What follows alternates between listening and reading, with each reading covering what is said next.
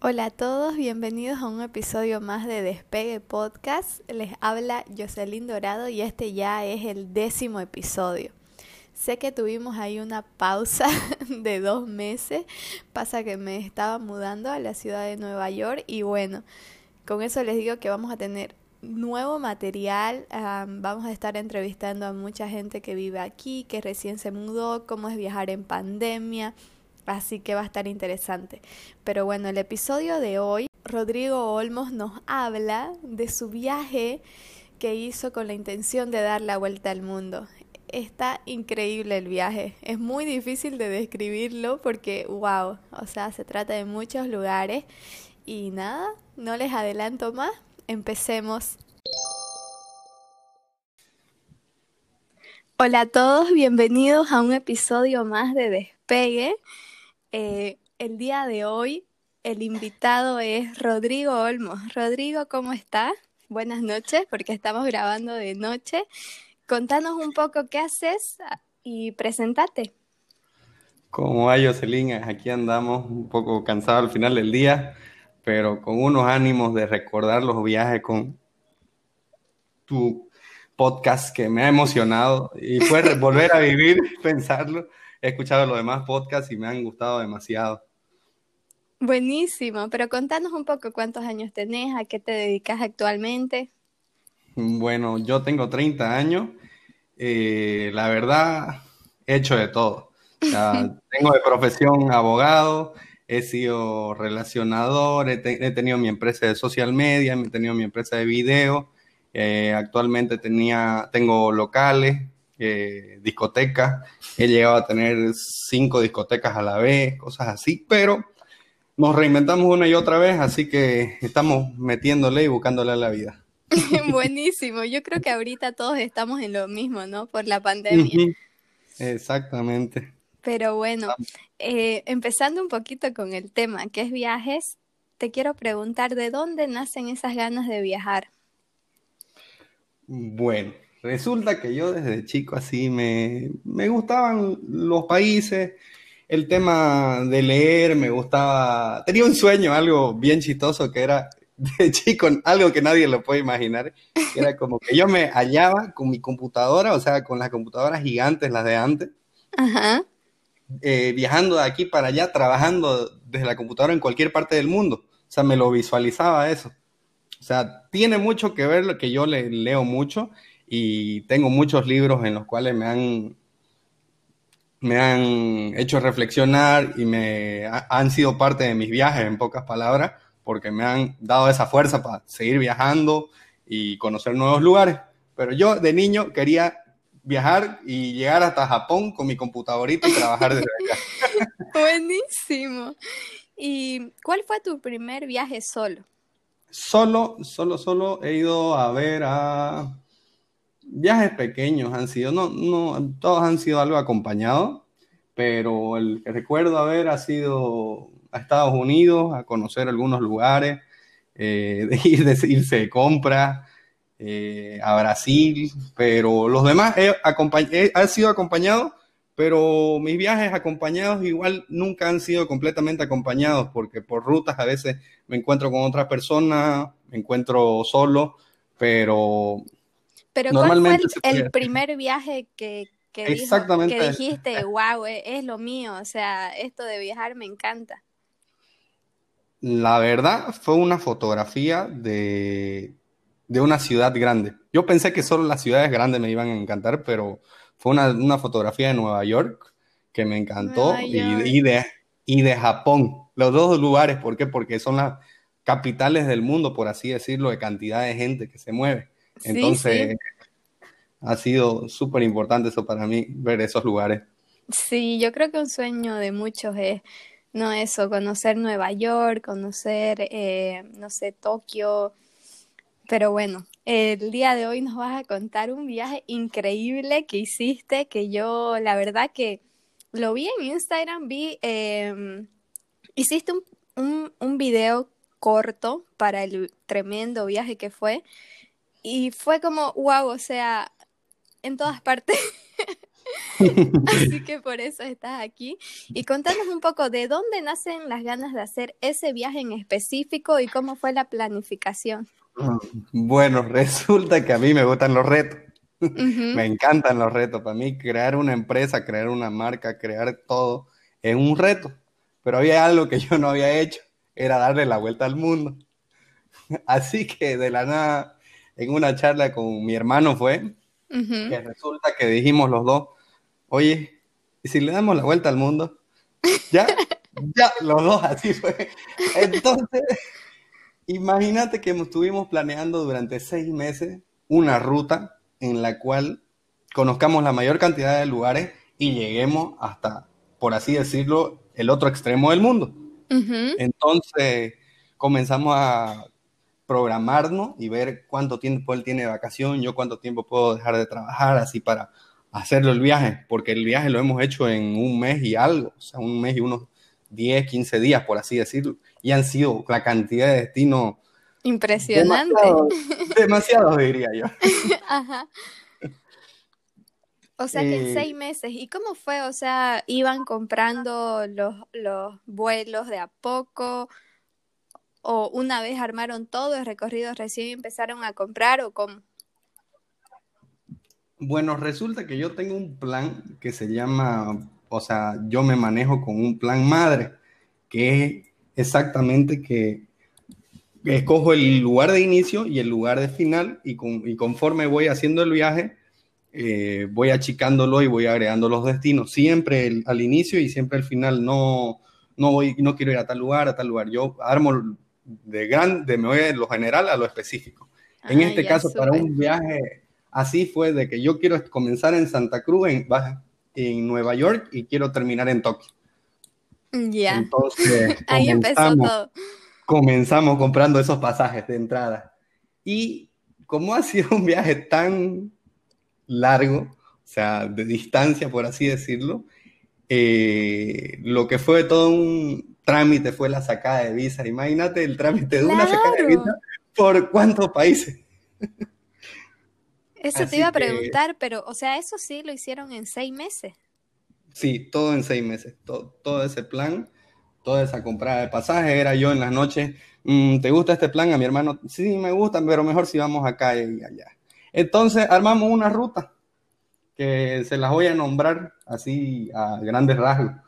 Directamente fue Santa Cruz, Panamá, Manhattan, Brooklyn, Estambul, Zurich, Frankfurt, Roma, el Vaticano, Moscú, Nueva Delhi, Agra, Cochín, Singapur, las Maldivas, Bangkok, Phuket, las islas Coffee Fee, Kuala Lumpur, Tokio y Beijing. Y de vuelta para casa.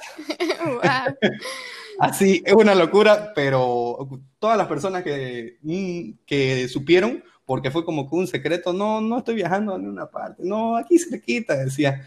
Lo armé tan calladito que fue como que, oh, y ya te sigue viajando, porque fue muy sorprendente el viaje. Entonces, eh, comenzamos a hacer los planes, compramos los pasajes, sacamos las visas y hasta dijimos, a ver, ¿qué se necesita para un viaje así? Cualquiera diría, ah, no, estos se fueron preparados así completamente. Nos fuimos cada uno con una mochila, o sea, una mochila grande de estas de viajero, pero... ¿De cuántos litros? de, no recuerdo en este momento, pero tengo una foto por ahí que te voy a mandar que vas a decir, imposible que hayan metido tanta ropa ahí.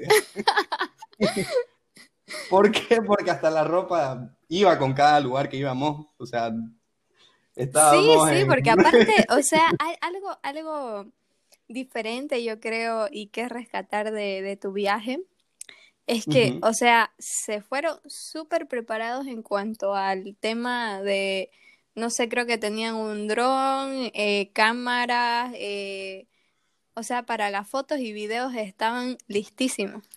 Eh, teníamos de todo, pero nos íbamos simplificando conforme pasaban los destinos. Ah, ya. Cada vez íbamos dejando la cámara, dejamos una cámara donde una tía en Italia, este, seguimos con puros celulares nomás y el dron, en otro lugar dejamos otro celular, así, pero fuimos dejándolo y recogiéndolo a la vuelta porque para no cargar con muchas cosas. Claro.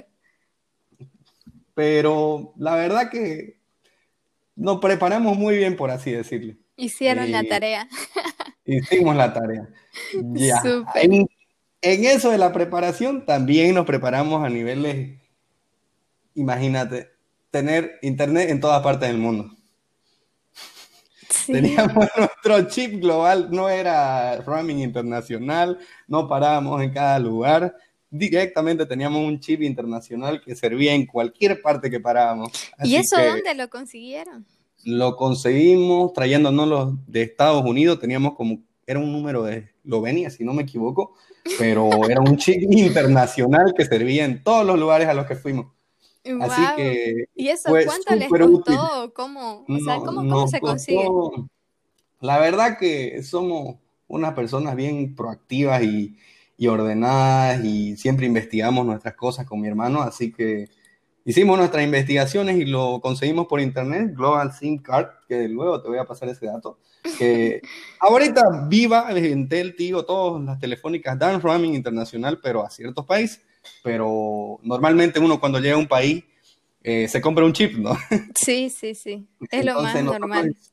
Lo más normal, pero nosotros compramos uno para todos. Buenísimo. no me acuerdo cuándo me costó, costó barato y el plan algo carito, pero para lo que significaba era, era mucho, pero tratábamos de no gastar datos, entonces dejábamos de ver Instagram, Facebook, simplemente para lo esencial. Claro, claro. fue como que de una vez tenemos todo listo, comencemos a viajar. Wow, ya. ¿Cómo fue? ¿Cómo fue llegar a Nueva York? Porque ahí llegaron, ¿no? Mm, de, hecho, fue de Santa Cruz, llegamos al aeropuerto, bueno, tenemos todo listo, vámonos a Nueva York, paremos en Panamá. En Panamá ah, estuvimos solo, solo un tiempo, o sea, un día. Pero ¿qué hicimos en ese día? No sabe qué, hagamos el trámite de la visa, salgamos al aeropuerto, conozcámoslo Panamá, pero necesitamos relajarnos antes del viaje que se viene. Nos fuimos a un hotel en pleno centro de la ciudad, a una piscina en uno de los hoteles más altos.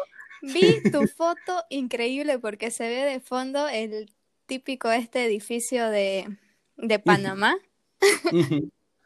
Y, yo dije, wow, ¿cómo hizo? O sea, se nota que, que, Rodrigo hizo la tarea aquí para ver y escoger ese hotel que tenía esa vista para esa foto.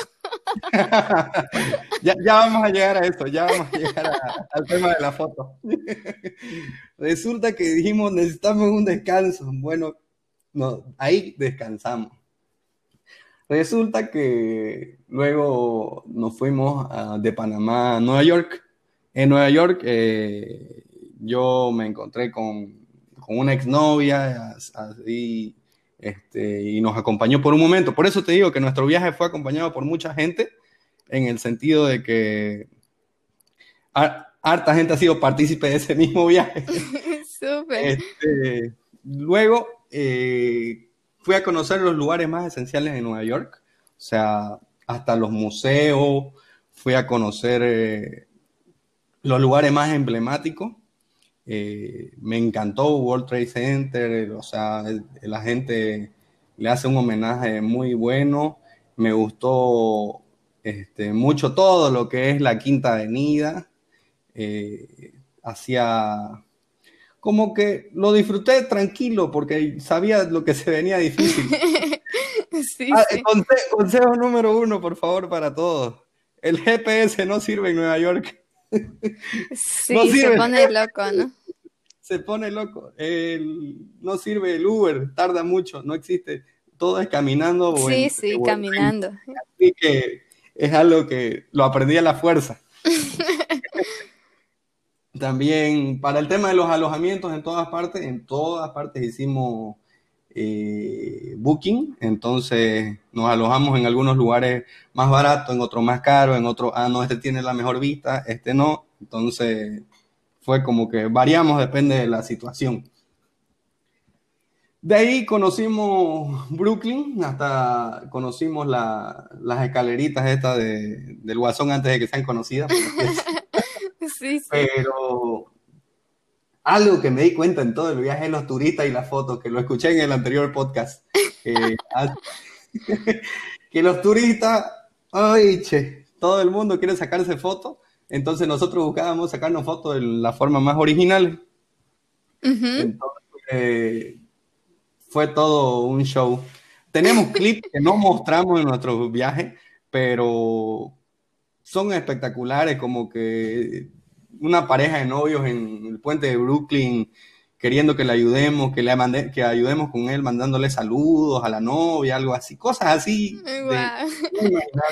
Después conocer unos lugares que me llevó mi exnovia, unos lugares instagrameables, que la verdad que yo no veía colas y colas y colas de gente solo para sacarse una foto. Sí, eso es verdad, o sea, la gente así súper turista de verdad se fila para la foto. la verdad que fue como que hasta ese momento fue hablar español. Hasta, Nueva, York, Hasta Nueva York. A partir de ahí no existió el español en ningún. Dejamos de antes, antes, de que cambies de país, eh, ¿qué, ¿era la primera vez que ibas a Nueva York? Eh, segunda vez, la primera vez había ido con un tío en una nevada así, de estas tormentas de, que salen en las noticias, y hacía tanto, pero tanto frío que era un 29 de diciembre y queríamos quedarnos para Año Nuevo pero era tan fuerte y teníamos a dos eh, primitos tan pequeños que no nos quedamos a ver el año nuevo ahí. Entonces, es algo que tengo que hacer, pasar año nuevo. Sí, sí, sí, Pero ya es la segunda vez, pero no conocí tanto como en esta ocasión que ya yo tenía mi ruta trazada. En uno en Google Maps se arma su ruta de los lugares de punto de interés. Sí, exacto. Uno tiene los lugares fotografiables, tiene los lugares históricos, uno tiene que hacerse eso en cualquier viaje que haga. Sí, sí, exacto. Si uno va aquí a Cotoca, uno tiene que saber dónde, dónde sacarse la foto o dónde conocer la historia. Bueno, y de, de Nueva York, ¿dónde era el siguiente destino? Nos fuimos a Estambul. Estambul. Nos, nos quisieron estafar de las mejores maneras posibles. Y nosotros salidos de los pozos. ¿Cómo vas a estafar a un boliviano, sí o no? Me vería así como cuando vienen a, ofrecerle, ¿quiere algo joven? ¿Quiere una polerita? ¿Quiere esto? ¿Quiere lo otro? Mm, nosotros éramos como que no, pero son bien, ¿cómo diría la palabra? Insistentes en el cual a veces en una tienda te cierran la puerta con tal de que le compres algo, no te dejan salir. ¡Wow! ¡Qué increíble! Este, y como decía, viajé con mi hermano, pero cada uno tuvo sus anécdotas. ¿Por qué? Porque hubo un momento en el que nos separamos. Y la verdad que yo estaba muy cansado y esto es muy chistoso. Por cansado me dormí y el joven se fue. Se fue a sacarse foto en un amanecer en una mezquita y se fue a pasear por helicóptero en Estambul y me dejó. Y te dejó durmiendo. me llama por teléfono y me dice, oye, vení, ya estamos aquí. Oye, no voy a llegar ni por si acaso. te odio. Pero bueno, o sea, ustedes era como que cada uno se armaba su día. Eh, los dos armábamos nuestro día, pero una teníamos gente conocida, o sea, amistades, y dos, había momentos en el que sabes que esto, este es tu día, o, en lugares más, por así decirlo, peligrosos o dudosos, o que no conocíamos muy bien, o que no sabíamos la situación, ahí siempre estábamos juntos. Pero ah, ya vamos a llegar a lo algo muy chistoso, a la venganza de lo que me hizo. ¿Cuál fue la venganza? Ya, vamos a ver. Resulta que luego nos fuimos a, si no me equivoco, nos fuimos, no, eh, una, una experiencia en Estambul, algo también chistoso, era que mi hermano, no, yo conozco Estambul, él ya había ido una vez. Ah, ya. Conozco Estambul, no, aquí, aquí te tumban, te tumban, te hacen de todo, pero no, yo, yo conozco. No, me, no, Rolando, Rolando se llama mi hermano. No, Rolando, yo sé que, que Estambul es así, esto no cuesta esto. No, yo sé, yo soy negociante, déjame a mí, déjame ya, no, no cuesta eso, era un recuerdo. Ya, bueno, dejémoslo. se compró el recuerdo, por decir aquí el valor, eh, por decir unos 30 dólares, ¿ya? Llegó el valor a, lo bajó a 25 dólares, pero dos minutos después lo pillamos a 10 dólares, por así decirlo. Y el negociante lo miro y me dice, no me digas nada. Sí, esas cosas en, en lugares muy turísticos pasan muchísimo. Y me imagino que en Estambul no fue la excepción. Y contame un poquito, ¿qué tal la gente allá? Porque vos nos decís que no, que hasta Nueva York todo este español. ¿Y allá cómo hacían para comunicarse? Eh, en Estambul tienen un poco de inglés y español, hasta portugués, una mezcla de todo tiene, pero es entendible. O sea, nos ah, entendíamos con la persona. O sea, este, algo que nos ayudó mucho en el viaje fue el tema de Uber en todas partes el Uber existía, pero en algunos lugares como en Estambul es ilegal y, no nos permiten ocuparlo y nos dicen, por favor, diga que no somos Uber. Y es algo global. Eso, sí nos ha ayudado mucho, la verdad, en, en varias partes. Eh, por si acaso, eh, mis padres también viajan mucho y yo he llegado a pedirles Uber desde aquí, desde Santa Cruz, ellos estando en Egipto. ¡Wow! Yo les he pedido el Uber, he peleado con el taxista porque no sabía dónde llevarlo y todo un show, pero llegaba a la ruta, entonces yo sabía por dónde iban. pero es algo súper útil. La verdad que no había tal echarles de llegar a un aeropuerto y decir, vamos, quiero ir al centro de la ciudad, sabe que yo lo llevo por 100, 200 dólares. Claro uno va ahí, ve el Uber, ah, la tarifa es tanto, ya listo, me, lo, me llega por esto. Eso es algo súper importante. Sí, sí, sí. Eh, luego en Estambul, la verdad fue el lugar donde comí la mejor comida que todo el viaje. Eh, recuerdo que fue Cordero, que mi hermano me decía, este, yo te voy a llevar a comer a los mejores lugares. No, yo quiero aquí, le dije, porque por cosas de la vida me gustó el lugar bonito entonces, comimos ahí y me dijo, sí, tuviste razón, está rica la comida y todo, y él se armó su shisha ahí porque le encantan las shisha y feliz era. Entonces, nosotros ese mismo día en Estambul, te, te cuento que nosotros nos fuimos ya, dijimos, bueno, toca bolichear un poco, conocer un poco la vida nocturna, porque yo me dedico a eso y vamos a ver cómo es toda parte del mundo. Obviamente. Es que es tan largo el viaje que sé que hay muchas anécdotas, pero te voy a contar las. contá, contá. Que este espacio para que, eso. Que fuimos a un local en Estambul en el cual, eh, bueno, comencemos a tomar una cervecita ya, dos cervecitas ya, tres cervecitas ya, hasta aquí. Mm, ¿Sabes qué? No, quiero sentirme como en Santa Cruz. Voy a molestarlo al DJ.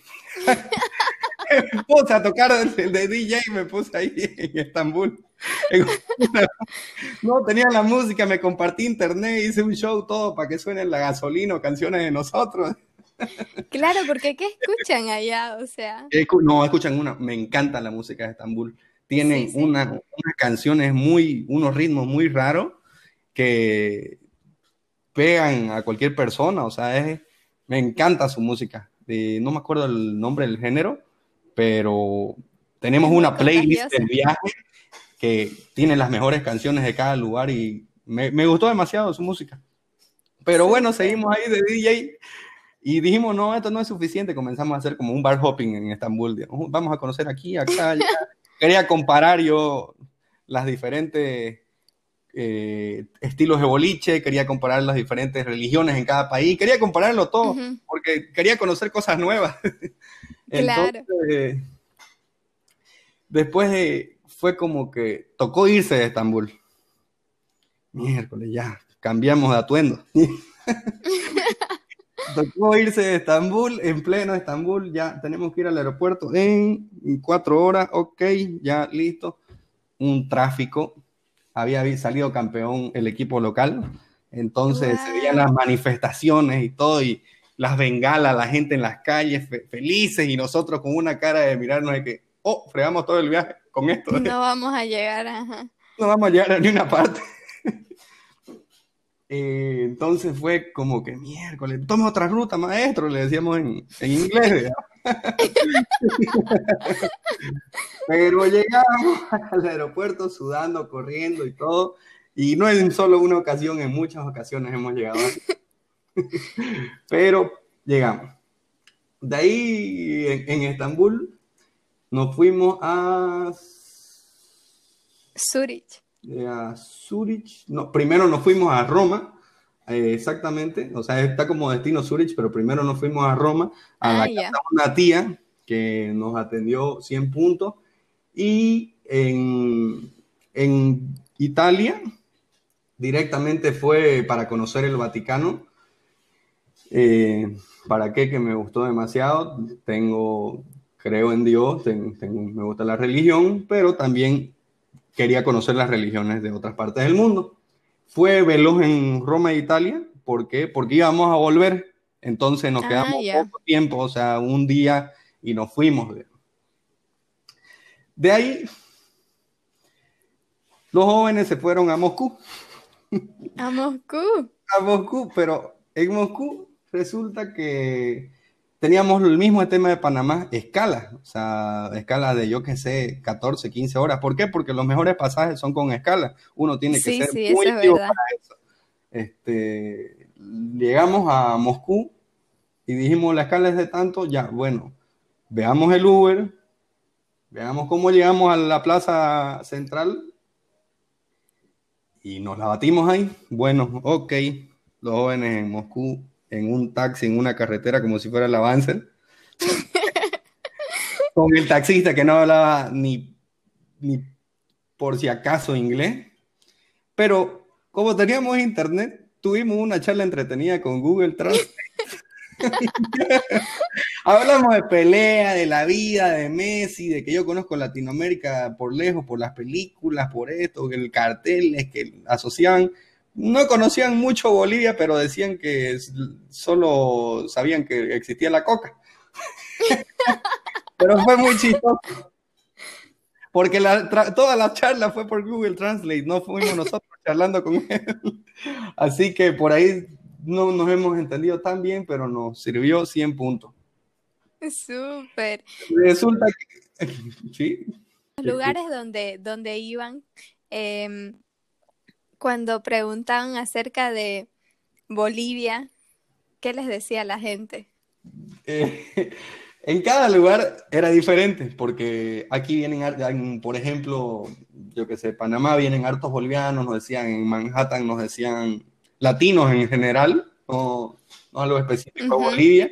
En Estambul sí, o sea, no entiendo cómo, pero nos conocían harto, así, había, conocían la, la, posición de dónde estaba Bolivia.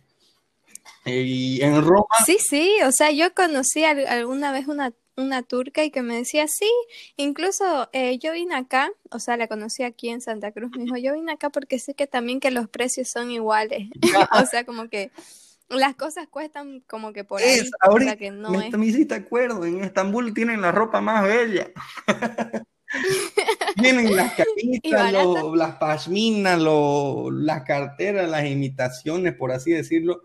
Las que venden en las tiendas originales se las venden de Estambul. O sea, es súper, o sea, por ejemplo, una, por ejemplo, en el caso de una mujer de una cartera de que la original cuesta mil dólares, la copia de en Estambul cuesta 80 dólares, pero la calidad es, hasta podría decirte, mejor que la original. Una camisa te sale, eh, una camisa puede llegar a salirte 100 bolivianos, por así decirlo, o 15 dólares, pero esa camisa en otra parte te puede costar 70 dólares. Mm. entonces, qué buen dato. Entonces la ropa es muy buena y harta gente a nivel global ocupa Estambul. ¿Por qué? Porque es el puente entre, entre lo que es América y entre lo que es eh, Asia. Entonces, hay harto comercio, digamos, son los más comerciantes. Por eso es el tema mm. de que son bien, así insistentes. No, también se las buscan. Nos fuimos a tomar a, unas terracitas, que es lo más común. Nos fuimos a tomar eh, un tecito, queríamos un tecito de manzana, por así decirlo, y me decía el tipo, no tenemos. Y el dueño así lo miró con una cara de que, sí tenemos. Cuando lo veo y se fue a buscar una manzana y se fue a buscar todo así en un mercado cerca, y aquí está su té de manzana y me lo vendió. O sea, bien negociante, bien insistente, pero la comida, Servicial. la comida bien rica, la, la que comí, la general tienen sus kebabs, sus estilos y tienen esas cosas típicas. No sé si has visto el tema de, lo- de los heladitos de cono que juegan con uno. Ah, Sí, sí, sí, tienen eso. Eh, entonces, fue un lugar bastante, me gustó mucho. La verdad que tengo muchas anécdotas de Estambul, así demasiada, de que fuimos a comer a un palacio, hasta un chocolate de oro, un postre riquísimo, pero nosotros teníamos que seguir. Claro, Sí, claro. Tengo mis destinos preferidos, pero nosotros teníamos que seguir. Porque teníamos una Claro. ruta así de que los lugares más específicos, por ejemplo, tres días en tal lugar, a las seis tenemos que estar aquí, a las ocho acá, a las nueve acá, a las diez allá, para hacerlo todo y no cansarnos. Claro. En- ya y se- seguimos en Moscú, ya, volvamos a- Ajá. Volvamos a Moscú. Resulta que llegamos a la Plaza Roja, hicimos el baile ruso, hicimos de todo, conocimos harta gente rusa, este, charlamos con empresarios en plena plaza, compartimos ideas, así, la verdad que hemos compartido con mucha gente. Lo que sí vimos en Moscú fue que la gente es más fría, por así decirlo, y más brusca. Su, nos sorprendió como a un indigente que trató de entrar a un McDonald's y la policía lo sacó a puñete. Y nosotros fue como que, "Oh, what?". Va. o sea, ¿qué? Así, bien raro, la gente muy fría, pero, pero no es que sea mala, no es que sea Claro, mala, es parte de es, su es su cultura. cultura. Cada, cada persona que veíamos era un cambio radical completo a cada país, era totalmente diferente de su personalidad. Por ejemplo, ya llegamos de Moscú, todo frío, llegamos a la India. Antes de llegar a la India, escuchando el podcast anterior, el que- o hace unos cuantos podcasts, perdón, eh, resulta que Lucía Gala dijo de que tenían que imprimir la- las visas, ¿no?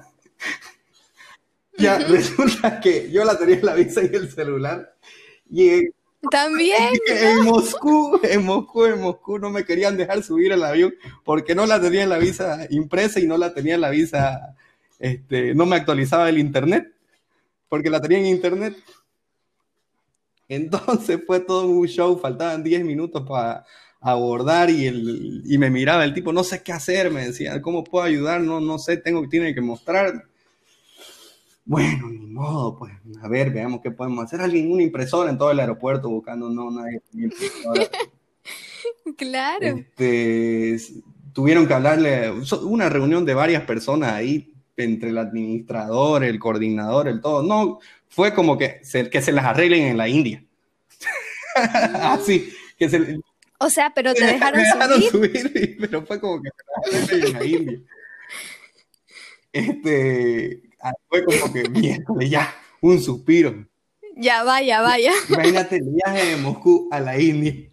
He estado comiendo todo el viaje, todo el viaje, porque no me iban a dejar pasar, porque no tenía el bendito papel, ¿no? Fue un viaje sumamente largo. Entonces, Estabas nervioso. era como que mi hermano me decía, ¿qué pasa? Oye, ¿qué pasa? No pasa nada. Mm, ¿sabes qué? Este, sigo nervioso con eso. Así que déjame por favor dormir, que me pase. Ya, bueno. Llegamos a la India, pasamos la India, llegamos al tema de, de aduana y revisión de visas y todo. Y le muestro mi celular ya con internet. Ya, ya había agarrado el internet y le muestro la visa. Disculpe que, que por aquí, que no la pude imprimir, que esto, que lo otro, pero aquí está. Ah, puede pasar. No, pues digo, ah, sí, sin problema. sí, así fue como que, ay, Dios mío. Ay, ya, pasé, llegamos a la India. Llegamos a la India. La gente, un espectáculo en la India. La verdad que el ser humano en la India es muy feliz, muy buena gente, muy todo, es muy alegre, es increíble cómo se portan en la India. La verdad que su gente es patrimonio de la humanidad. Pero ¿y cómo fue? O sea, ¿cómo fue el recibimiento? O sea, y ese choque, ¿no? De, de Moscú, de Rusia a, a, a, la India. O sea, para empezar te dejaron pasar todo bien. Sí. Ahí ya estaba feliz, me imagino. Sí, ya estaba yo tranquilo, no importaba.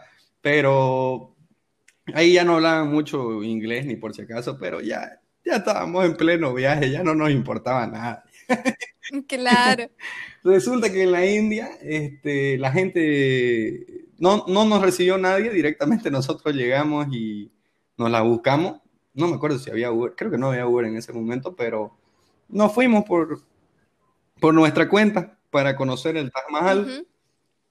Eh, mm, o sea, ustedes llegaron a Nueva Delhi. Sí, después nos fuimos a conocer el Taj Mahal, pero resulta que es un viaje tan cansador Claro. Este, compartíamos con gente, por ejemplo, llegamos a un hotel y me dicen, no, que están en un bonito hotel, que aquí, que allá. Y qué lugar barato, la India.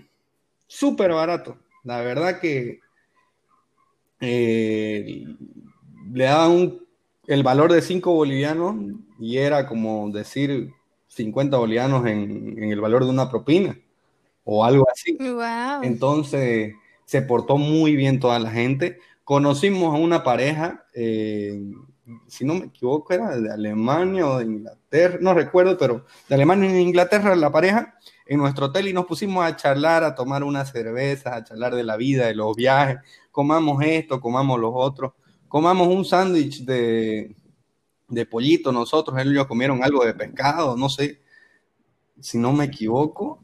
Resulta que al día siguiente nos iban a acompañar ellos en un, en un viaje el, al joven le vino alergia No. Se tuvo que ir al hospital y todo, y tuvimos que, indicarle cómo hacer porque no tenían efectivo y el tema de la tarjeta tuvieron que hacer. Claro. Hacer de como que retiro de depósito y esas cosas, y porque tenían sus bancos especiales, no tenían costo de sacar eh, plata de un cajero. Nosotros en el tema económico siempre nos manejamos con la moneda local y con la tarjeta, con, una tarjeta de crédito, por el tema de... Pero ¿cómo hacían? O sea, llegaban y cambiaban. Llegábamos y cambiábamos, pero como el joven bien investigado, averiguaba la tasa de cambio. Claro. ¿Usted me quiere cambiar a tal? No, no, no, yo sé que cuesta tanto, digamos. Hay hartos. O sea, pero hay harta gente. Ustedes de aquí se fueron con dólares. no, nos fuimos con unos cuatro tipos de monedas. ¿Para qué? Ah, ya, desde aquí, por si acaso. Aquí nos fuimos con, no, no, nos fuimos con una tarjeta de crédito, con dólares, nos fuimos con euros y nos fuimos con, eh, ¿qué otra moneda fue? Mm, no, me, no recuerdo qué otra moneda, pero sí teníamos nuestro, nuestro tipo de moneda cambiado por si acaso, porque a veces en algún lugar no aceptaban dólares o no aceptaban tarjeta o no aceptaban esto, entonces lo más... Claro, claro. Resulta que nosotros estábamos, entonces fuimos al Taj Mahal, mi hermano estaba súper cansado, así súper cansado con sueño, eh, y yo dormía pues en, en, lo que se podía, digamos, o sea, en el tiempo que podía dormía, pero resulta que la historia del Taj Mahal, un espectáculo, la resumo. El tipo, el dueño del Taj Mahal, era un obsesivo compulsivo que le hizo todo el Taj Mahal para su mujer. Resulta que quería hacer otro igualito en versión negro. No es que es blanco el Taj Mahal, quería hacer otro igualito en versión negro y, y su hijo lo trató de loco entonces no le dio el tiempo para crear el otro Taj Mahal. Hubiera sido espectacular, imagínate, uno tal cual blanco, otro negro. Sí, sí. Pero era por ser obsesivo compulsivo el tipo. Claro, es una historia romántica, ¿no? Sí. Sí, es una historia romántica, pero bien loco el tipo. sí, sí. Imagínate eso.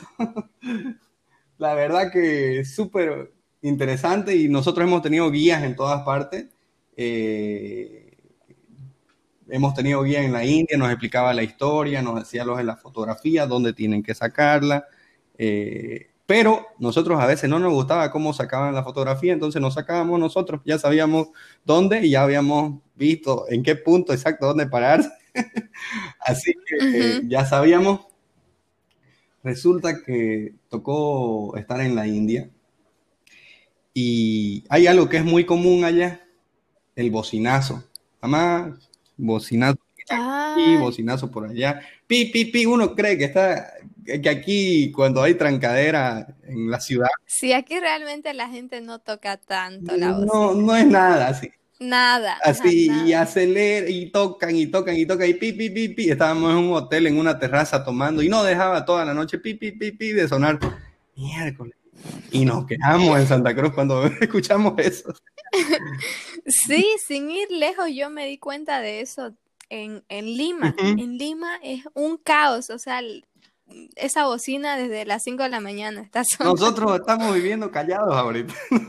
Ajá, estamos súper silenciosos a comparación de otros lados. Sí, la verdad que cada, cada país es diferente, ¿no? O sea, nosotros creemos que, que es lo último o que somos lo, o que lo hemos visto todo, pero la verdad es que no lo no hemos terminado de conocer nunca todo. Sí, sí, sí. Siempre, Exacto. siempre tenemos que conocer cosas nuevas. Y estábamos en la India.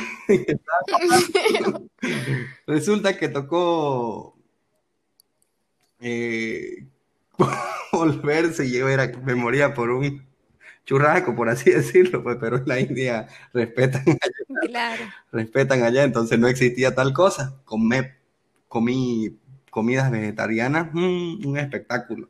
Tengo amigos vegetarianos que les hubiera encantado unos quesos. De... Sí, yo, yo soy vegetariana hace siete años.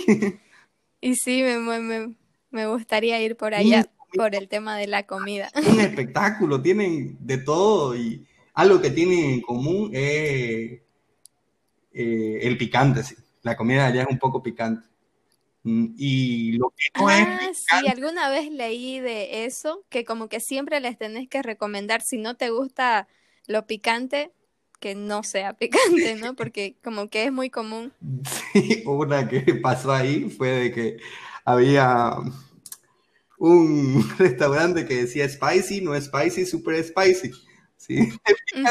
Bueno, pido el no spicy. Igualito de picante que una llama. sí, sí, eso, eso leí muchísimo, que incluso si vos decís no spicy, igual es un poquito picante, o sea, no me imagino cómo será el súper picante. Sí, la verdad que no, no supe. Me hubiera gustado probarlo, pero por temas de mi estómago, para que aguante tanto viaje, era, claro. era súper importante. Resulta que la India es barato y nos tocó ir a un mercado, ya. Ahora volvió el negociante de mi hermano al, ruedo. Resulta que nosotros eh, allá se manejaban por rupia. Nosotros estábamos negociando, vimos unas gafas bonitas que le gustaba a él mmm, ¿sabe qué? Ya, tantas rupias, ya, pongámosle, no me acuerdo exactamente el monto, pero pongámosle 500 rupias. Ya, no, no, 300 rupias. No, 200, no, 150. Una regateada de, unos 10 minutos. Cuando le pagan y los dos nos vemos la cara así y vemos el tipo de cambio y vemos todo. Estábamos regateando de 10 bolivianos a 7 bolivianos. o sea, nada. Estábamos regateando eso. Y fue como que ya me tres porque yo también quiero. ya. Entonces fue como que ahí el negociante se hizo valer ahí. Negociando con Rolando. Debe haber un sector así, ¿no? Resulta que ya los dos teníamos gafas, nuestro, nuestro, nuestro, ¿cómo se dice? Outfit de la India.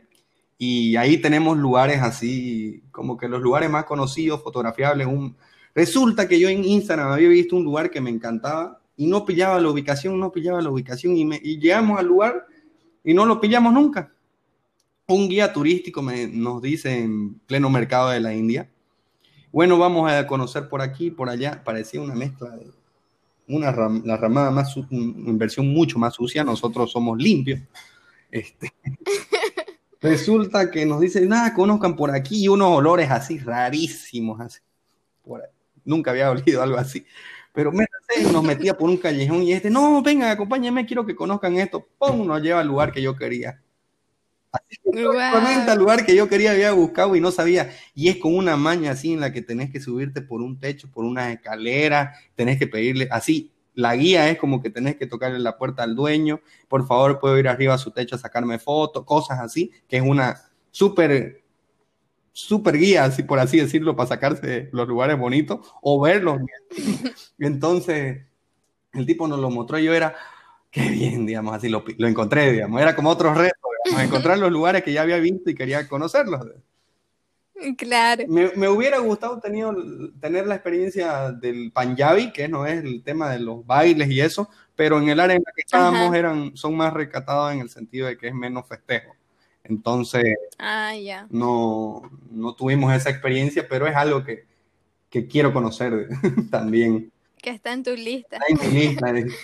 y lo que me dice la gente a veces es como que, pucha, se han quedado poco tiempo pero no, nosotros hicimos exactamente lo que hace cualquier viajero, lo hicimos, conocimos los lugares, conocimos la historia, disfrutamos de la comida, entonces lo hicimos como que si hubiéramos estado más tiempo, hubiéramos estado en un hotel o, echados o cansados.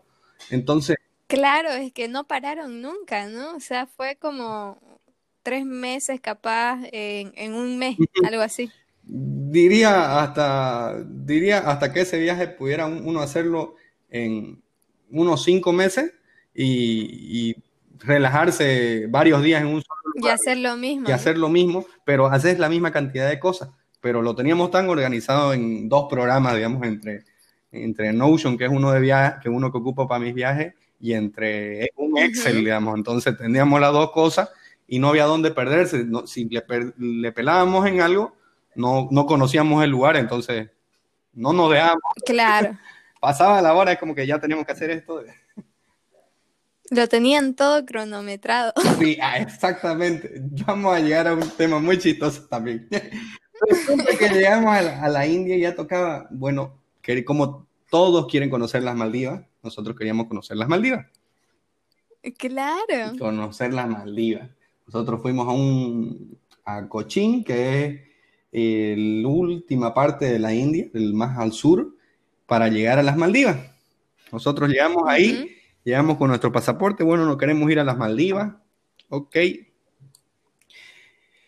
Bolivianos, bolivianos, dicen los, los de la India. Nunca habían visto el pasaporte de Bolivia. Nunca había visto el pasaporte de Bolivia, pero es, buen, buena onda, digamos. Así era como que le mostraron a su supervisor y todo, oh, Bolivia, Bolivia, ¿dónde queda Bolivia? Digamos. Pero bueno, llegamos y dijimos, bueno, este, ya toca ir a las Maldivas, vamos a ver si todos los aviones que hemos escogido han sido cómodos, está bien. Fuimos con esos aviones a, los que tienen a hélices, si no me equivoco, que eran que dan miedo. Llegamos a las Maldivas aterrizando un, en acuatizaje, por así decirlo. Y resulta que uno no puede meter un solo trago en las Maldivas. No puede meter. Sí, sí. no pueden meter trago, no podemos meter. Tenía una daga de recuerdo de Estambul. Eh, la, la dejé ahí, dejé una botella de trago que tenía y dejé otras cosas. Y nos fuimos a las Islas de las Maldivas. Resulta que conocimos la playa, conocimos todo. Antes de, seguir en las Maldivas, ¡prum! Rodrigo se pone a dormir. Disfruté las Maldivas durmiendo. estaba, eh, mi hermano estaba correteando por la playa, conociendo todo, y yo llegué a una cama así a dormir. Exactamente a dormir. Dormí o sea, llegaste a dormir a las Maldivas. Sí, llegué a dormir a las Maldivas, llegué, pero me dormí en una, como decir, en la mañana, desperté eso de las 5 de la tarde, nunca me había sentido tan contento de despertar y despertar en esos bungalows que uno ve en Instagram. Ay, sí. Despertar y ahí estaba comenzando en el paraíso. chilchear un poquito, entonces un espectáculo así, la verdad que fue despertar de la mejor manera, así estaba chilcheando y me despertaba mi hermano, oye, ya pues vamos, ¿qué? Déjame descansar y disfrutar el momento. Salí un ratito ahí a, remojar las piernas. Salí un ratito y volví a echarme y seguía viendo así el cielo, las cosas. Tranquilo, la verdad que fue el momento más relax del viaje. Este, nos pusimos a chacotear con el dron, nos pusimos a hacer eh, deportes acuáticos. Queríamos hacer muchas más cosas, pero era como que mm, podemos hacerlo en otro lugar y puede darnos la misma experiencia. ¿Por qué? Porque, claro, claro. Porque el tema de los bungalows es conocido en las Maldivas, pero hay en todas partes del mundo. Eso es alguien que la gente tiene que conocer nuevos lugares, no, no siempre solo ir a lo mainstream, digamos, por así decirlo. Sí, sí. ¿Y qué tal los precios? Los precios en las Maldivas, eh, la verdad, caro, pero está sobrevalorado porque el tema de que es un destino turístico conocido, está muy sobrevalorado el tema ahí en las Maldivas, pero no deja de ser una experiencia muy bonita. O sea, una, una mm. noche en un, en una casita junto a la playa te puede salir, por ejemplo, 100, 200 dólares, pero un bungalow te puede salir 500 dólares o un bungalow te puede salir 10 mil dólares la noche, por así decirlo. O sea, es una... ¡Wow! Pero nosotros nos quedamos en un intermedio en una, en otra, en otra, en otra, en otra. Y... ¿Cuánto tiempo se quedaron ahí? Unos tres días, si no me equivoco, pero fue el, el relax, así más tranquilo. Y y ahí, hasta con el personal dijimos, no, queremos conocer, eh, queremos conocer hasta los bungalows más caros. Ya, bueno, nos dejaron en los bungalows más caros, como si hubiéramos pagado 10 mil dólares. Así que conocimos todo, estuvimos ahí. Tenemos unas tomas muy bonitas así de drone eh, en esa parte. Sí, sí, esas las vi y dije, wow, o sea, se nota que se fueron preparados. La, la, en otra cosa, que en todo el mundo están comenzando a prohibir los drones. Eh, sí, sí. ¿Y cómo lo hicieron ahí? Eh, en algunos lugares nos dejaron, en otros no. Ya, ya te voy a llegar a contar mi historia más triste de la, del viaje. este, en la Maldivas no, hicimos de todo, hicimos eh, Mm, hasta en la noche en un barcito que había en el lugar, una pareja de españoles quería traducir con el barman alguna cosita y nosotros era como que, mm, ¿hablan español? Sí, sí, sí, primer español que escuchábamos en... ¿Y de dónde eran? Eran españoles. ah, españoles. Netamente españoles, entonces les ayudamos con algunas cositas eh, en traducción porque ellos no hablaban inglés, directamente llegaron a las Maldivas sin hablar inglés. Entonces le ayudamos, le... hasta nos hicimos amigos del barman, lo tenemos en Facebook. Es nuestro amigo y nos da like así a las cosas de la vida y no nos entendemos nada, pero nos entendemos en sonrisas y imágenes. Así que tocó irse de la Maldiva y yo todo triste, así hasta tengo un videito en el que casi lloro de, de que me fui de mi relax, por así decirlo. Este, y bueno, tocó irse a Tailandia. Tailandia, otro lugar. Otro lugar. Súper. Súper. Súper bonito y súper raro a la vez. ¿Por qué es raro? ¿Por qué? Porque Bangkok es Santa Cruz. ¿Sí? ¿Por qué? Es Santa Cruz, ¿por qué? Porque ves la tienda y es idéntico a Santa Cruz es idéntico. Así ves la tienda y es una mezcla de. Es como si mezclaras los pozos, la ramada con los ajivos. Así, porque está la. Está la.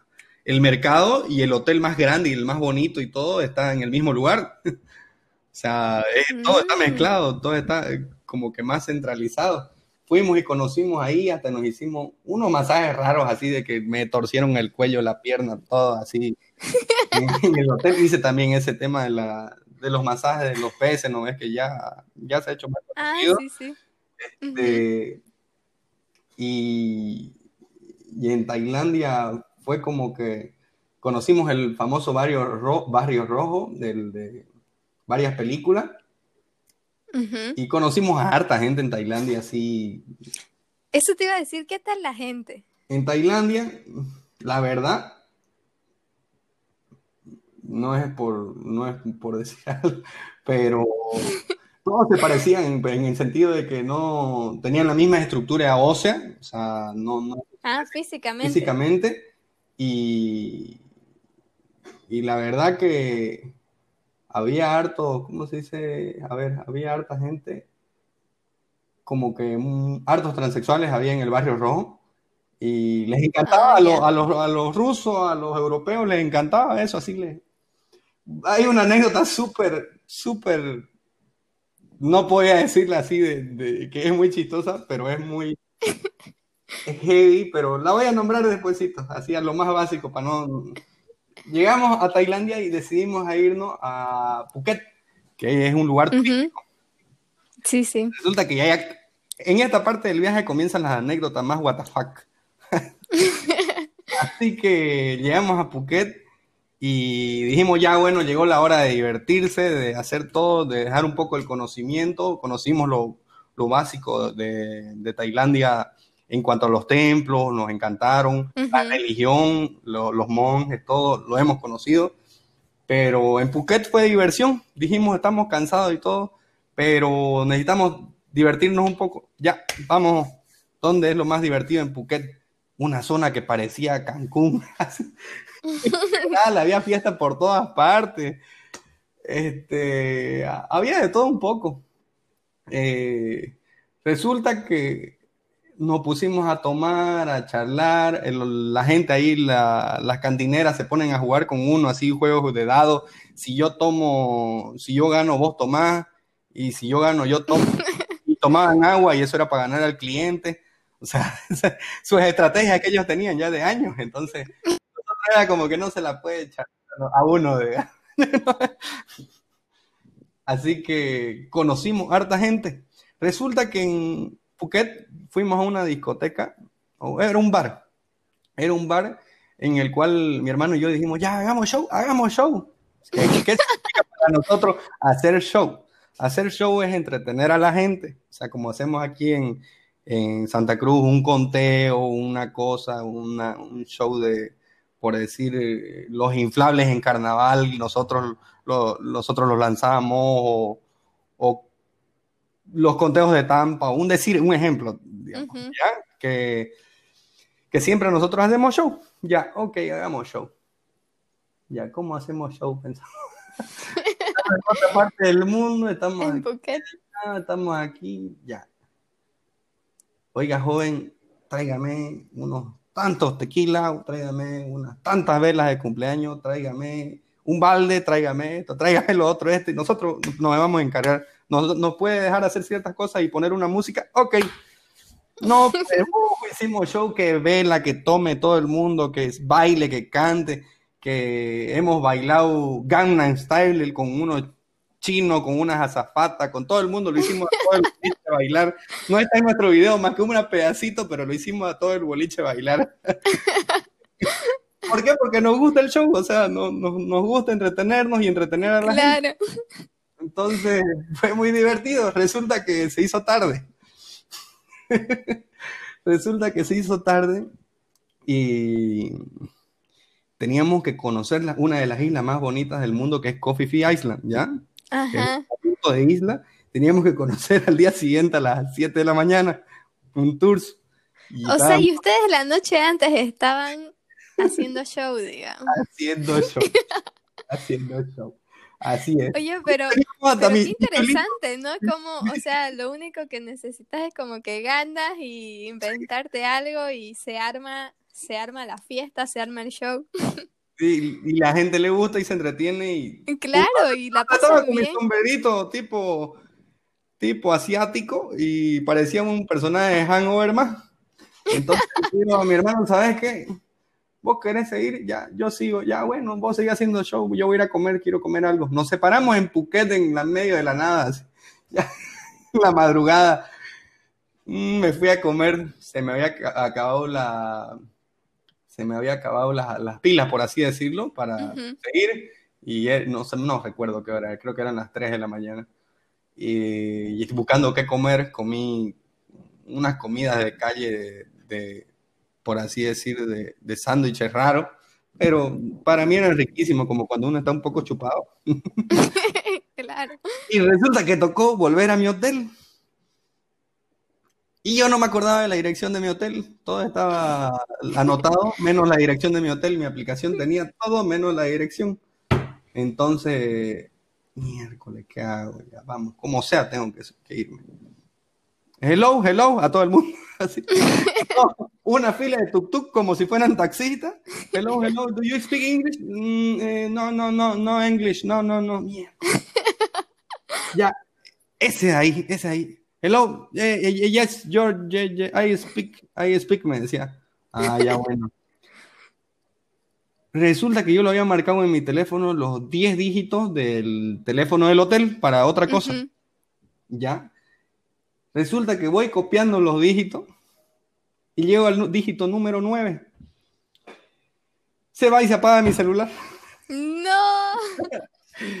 Eh, sorry, sorry, sorry, what the number, me decía así, digamos, y yo, eh, qué burrera. ¿Sabe qué? Espera un ratito, digamos, o sea, wait, wait for it.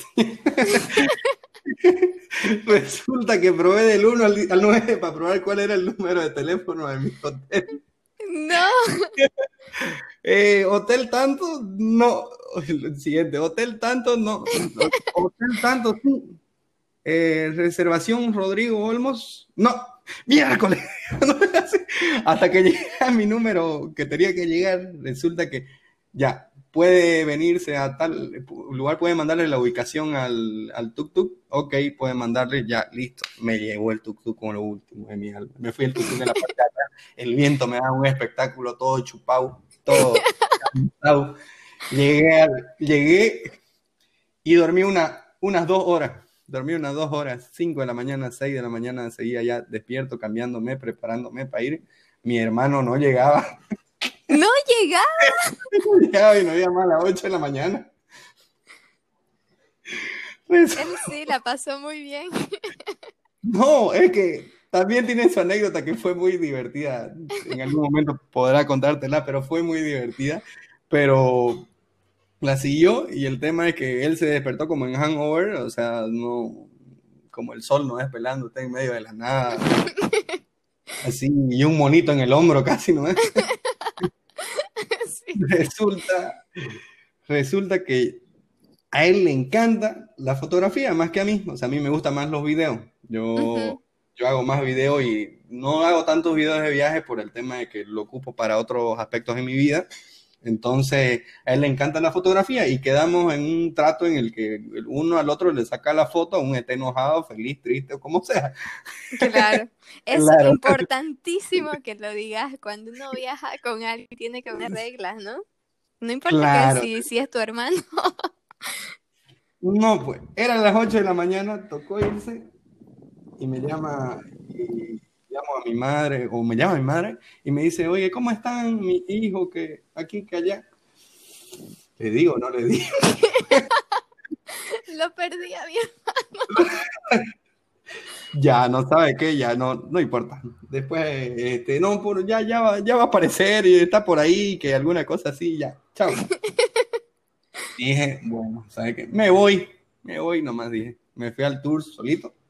Era un tour de todas las islas, de unas seis horas de, de- de conocer irse en barco.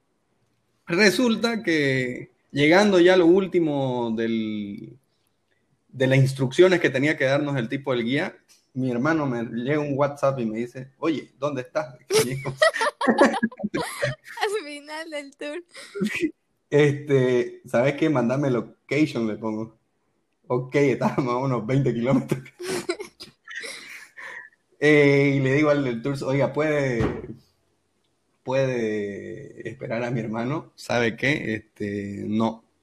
No, yo le digo, espérelo, espérelo, espérelo. Ok. Hicimos que el guía turístico, el, del- eh, el de las islas, hable con el tuk-tuk de mi hermano y que los dos se entiendan a ver si llegaban y daban el tiempo. Los dos hablaban en su idioma y nosotros no sabíamos nada. Sí. No sabían qué pasaba, si iba a llegar o no iba a llegar. Y al final el guía me dice, ¿sabe qué? No, me voy, eh, vamos, no, este, no, no va a llegar su hermano. Ok, me fui. Era yo y uno, tres grupos de, de chinos, uno, una rusas, uno, uno no sé dónde eran, creo que eran allá. eran de, no eran de Estambul, eran italianos, ya. Eh, resulta que Ah, otra algo para recordar que nosotros cuando buscábamos el los viajes, nosotros buscábamos a ver por dónde tenemos que pasar, tenemos que ver la situación política, si es estable del país para que no nos hagan problemas en aduana. Claro, claro, eso igual es importante. Opciones de Kirguistán o, Kirguistán, por así decirlo. Entonces, no, este no es estable, vámonos por aquí. Así. Entonces ya me fui en mi tours. Eh, me fui en mi tours y resulta que a mi hermano que le encantan las fotos, no estaba ahí. Imagínate el desespero ahí de que de ir a las mejores islas, por así decir, del mundo que están catalogadas como una de las mejores y no tener fotógrafo. claro. tanto, para él como para mí, digamos. Pero resulta que no es que siempre te venden los paquetes en cualquier tours que hagas, no es de fotografía. Costaba 10, 10 o 15 dólares, no me equivoco, y dije, mm, ya bueno, vamos a ver qué sale. Le doy nadie más pagó el paquete. O sea, lo tenías privado para vos. Sí. nadie más tenía el paquete. El tipo me siguió todo el bendito viaje. Todas las benditas seis horas. Resulta que, que, ahí fue como que, hmm, esta es la venganza, mira, tengo mi fotógrafo privado. ¿Dónde estás? Y estábamos los dos en islas separadas. ¿Dónde estás? Yo estoy en tal isla. No, yo estoy en esta. Ya nos vemos después. Ya, ok. El tipo, el de la fotografía, me siguió todo el viaje y le dije en un momento, oye, ya deja la cámara, disfrutemos nosotros también disfrutamos. Yo sé que siempre trabajas de esto, todo en inglés. Trabajas de esto, pero disfruta conmigo, alegrate. Ya, ok, me dijo, no, comenzamos a hacer pirueta, charlar, hacer bloopers, todo hacer este, media luna. Tengo una foto de media luna en la isla de Coffee Fee, que, que él la hizo mejor todavía, no la tengo la foto de él, pero, pero hicimos de todo y charlamos con la gente y no, la verdad que una muy buena experiencia. Nunca me había sentido tan feliz de llegar a una isla así. Me encantan las islas a mí. Y fue como que llegar y verla, literal, casi se me sale una lágrima así de que me encantan las islas. Ay, ¿Has ido a San Blas? No, no, no conozco, tendría que, tengo que conocer. Tienes que anotar tu lista eso. La verdad que destino así tengo que ir anotando uno por uno, porque tienen muchos lugares bonitos. Eh, resulta que eh, en pleno viaje en esa parte de Tailandia, en las islas de Koh Phi eh, me quiero sacar mi dron prohibido el dron en las mejores islas, prohibido los drones. No, decía yo, no. ¿Y cuánto cuesta la multa? 20 dólares. Pero la pago la multa. Pero no, prohibido decomisar, nosotros decomisar. Miércoles, ya ni modo. Sin dron. Ya bueno, sigamos disfrutando nosotros. Ok, con el tipo disfrutamos, charlamos, gritamos, este, Tuvimos, ya, tuvimos toda la experiencia así buenísima. Resulta que nos volvimos, me volví al hotel y no sabía de mi hermano, pues no. Seguía desaparecido. seguía desaparecido. Yo llegué al hotel y dije, no, me voy a dormir. Me dormí de nuevo. me dormí de nuevo y cuando veo a mi hermano, una foto con un grupo de una delegación de China, así de la nada. en otra isla. Tenía 5% de batería y le dio para sacarse su foto. Así que eh, feliz, digamos. Claro, los dos por separado se la buscaron. Sí, eso es, eso es algo que es muy importante. Este, uno no necesita a nadie, simplemente las ganas, no es más que eso. Sí, sí, exacto. Y también tuvimos una experiencia con elefantes, monos, que no me gustó. Hay una parte que no me gustó porque era un lugar donde maltrataban a los animales, pero vimos una parte que no, entonces fuimos a esa y le atajé un, penal a, un elefante que lo habían entrenado. Así que... Ahí tuviste tu experiencia con elefantes tuve mi experiencia con elefantes. Sí, sí, este, también yo había leído mucho de eso, ¿no? Que hay mucho maltrato animal, o sea, hacia los elefantes, y que tenés que buscar bien, como decís, eh, hay algunos que son como refugios y podés ir a ayudar a, bañarlos, por ejemplo, o sea, otro tipo de acercamiento Sí, resulta que yo lo vi, uno de los que vi era muy feo, por así decirlo, porque no me gustaba cómo trataban a los animales. La verdad que supe después con el tiempo en las noticias de que han estado, más bien por la pandemia, comenzaron a liberar a todos esos animales. Así que es algo, una noticia por ese lado muy buena. Pero yo hasta ese penal. resulta, resulta que hicimos, estábamos ya en Tailandia. Eh, y veníamos con un problema de, de que teníamos que viajar a, era a Tokio.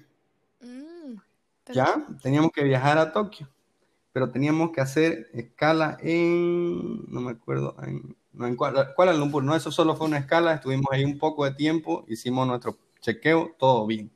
Llegamos a Tokio y fue llegar, si, lo, si cada país es un planeta, Tokio para mí fue otro universo. a ese punto. ¿Por qué? Porque llegamos y un robotcito nos, recibió, o sea, el robotcito nos recibió cantando y con las canciones tipo de Navidad, no es esas que suenan los arbolitos de Navidad, así, a su estilo, o sea, ellos son los creadores de todas esas cosas.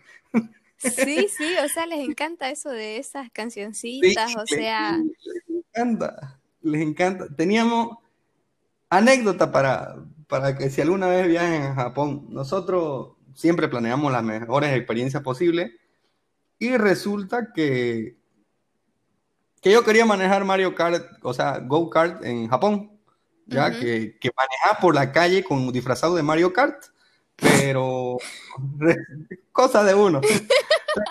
necesitamos un permiso internacional eh, para conducir. Una licencia internacional.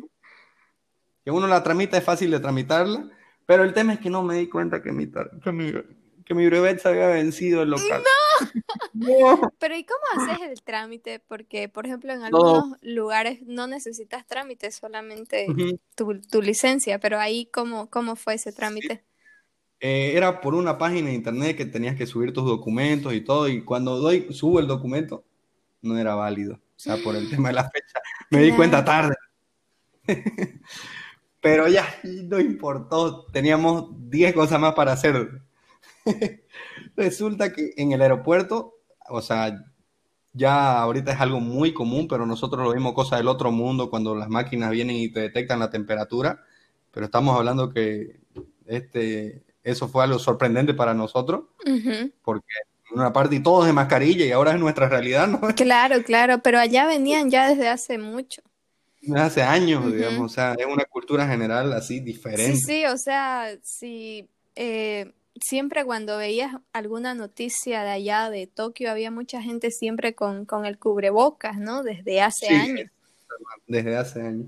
Es que el tema de que su contaminación es alta, entonces no puede uno respirar muy bien también, o sea, tiene una polución, tiene una contaminación fea y las temperaturas más raras y más parecidas que he tenido han sido como la de acá, que aquí me, yo tenía asma en chico y creo que por primera vez en mi vida casi me vuelve el asma allá, en Japón. Así, pero llegamos, la verdad que gente, qué gente más ordenada súper ordenada desde el momento en que, el que entramos al aeropuerto. Todo impecable. Todo impecable, todo el mundo sí, ajá.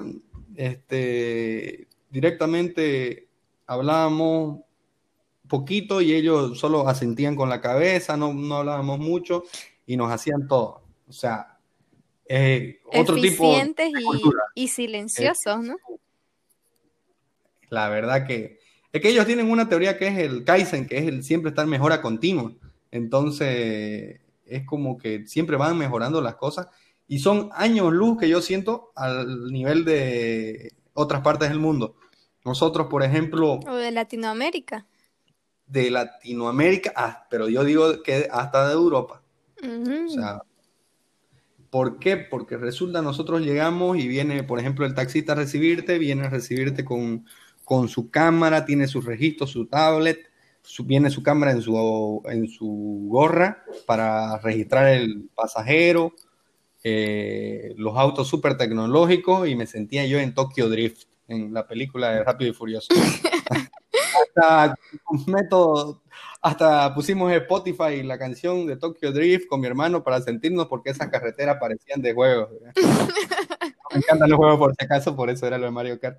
Ah, ya. Este, pero me sentí así en otra parte. Resulta que nosotros teníamos una, un recorrido de varios lugares y nuestro primer punto y destino era Akihabara, que es la cuna del anime, de los juegos, de todo ese estilo de cosas. Era el primer punto. Resulta que nosotros llegamos a Akihabara, dijimos ya esto es de 9 a 11 y aquí después seguimos a tal lugar, tal lugar, bla, bla, bla. Resulta que nos quedamos todo el día en Akihabara. Nos gustó que hasta le hicimos videollamada a nuestros amigos, todos los otaku, anime, todos los que... Así, mira esto, le decíamos, mira este, este Goku raro que no existe, o alguna cosita así. Entonces, fue muy buena experiencia, hasta sus juegos de video ya, ni comparación con nosotros, así los juegos electrónicos que uno ve otro estilo.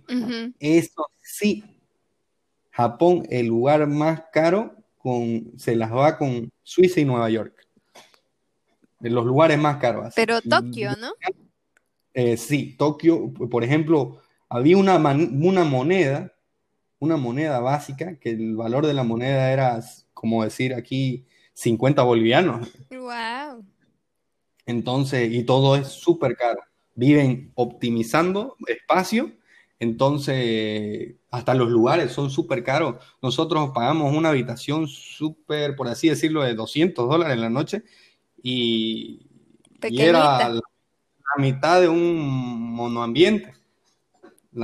directamente uno tenía que pararse a alistarse y el otro no. era súper caro, digamos, o sea, y estamos en lugares que pagamos 10 dólares en la noche y es un... Es un lujo, en comparación. Entonces es algo súper raro. Sí, de ahí, de hecho, me saqué unas varias ideas para hacer un departamento, o sea, para mí, en el cual es lo más minimalista. Me encantó el minimalismo que tienen en Japón. Mientras menos cosas tenés, mejor, la verdad. Y si tenés pocas cosas que sean de valor, entonces es algo que súper admiré de ello. Este, y en cuanto a la gente y su cultura, ¿qué más podés rescatar? ¿O qué más decir, wow, o sea, si todos haríamos capaz esto, todo sería mejor? La verdad, resulta, antes te voy a contar una anécdota de un desayuno que tuvimos del hotel. Mm, ya. Subimos, desayunamos en el hotel,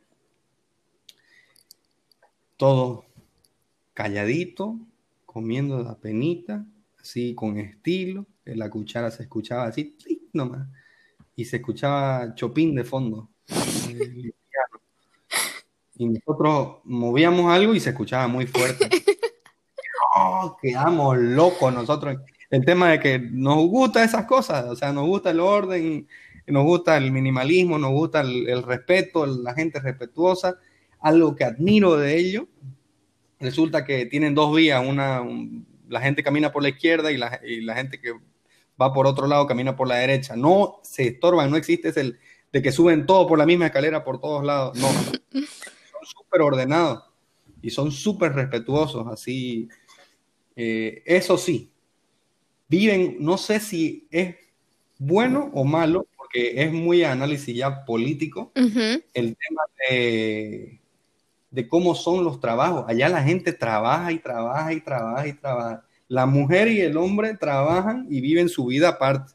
O sea, acaba el trabajo y el hombre va y bebe, la mujer va y hace con su amiga y vuelven a trabajar. O sea, no hay, no hay esa, vamos a tomarnos un tecito, ¿no? No hay, no hay eso que hay. En todas partes del mundo lo he visto más allá. La gente, esto es un dato súper raro, pero la política es bien fuerte entonces, hasta en los subterráneos, eh, hay gente que se, a modo de protesta por el sistema de gobierno, como son súper ordenados, es un sistema estricto, la gente se suicida en los, en los subterráneos. Sí, sí, sí, eso había leído.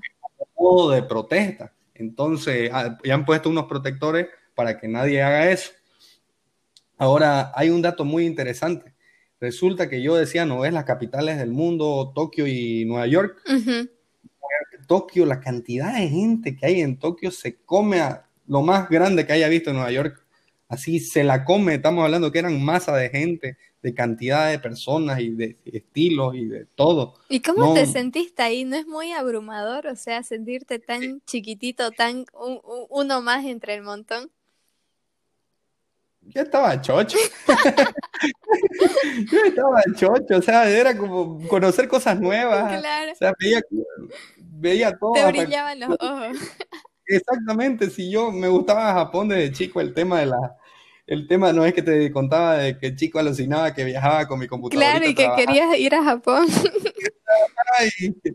así que yo chocho. Cumpliste tu sueño ahí de niño. El sueño que, eh, por si acaso, un libro que me inspiró de chico fue El Secreto. Mm. Eh, que El Secreto, pero el tema del positivismo me encanta, o sea, pero no, uno tiene que ir acompañado de acción, que eso es otro libro es importante. que, es del Gigante Interior, mis dos libros más recomendados para la gente, que en El Secreto yo hice mi hojita de chico y todas las cosas que yo quería hacer, las tengo todavía en la hoja por ahí que no la he sacado, pero todo, todo, lo que he puesto de chico se ha ido cumpliendo, pero que yo lo he logrado. Claro. Entonces, uno es cuestión de proponerse, que en el otro libro me, motivó mucho y llegamos a Japón nomás, de alguna manera. Resulta que en Japón, ay, che. ¿Qué pasó? Nos tocó, nos tocó un guía, buscamos un guía ya para que nos haga conocer los lugares más bonitos. Y resulta que el guía era francés, eh, italiano era, italiano. Resulta que el guía nos hablaba así, bellísimo esto, que aquí, que allá, que lo otro. Y, con las japonesas, él feliz. No, pero hay que ser respetuoso porque la japonesa es así, así, así.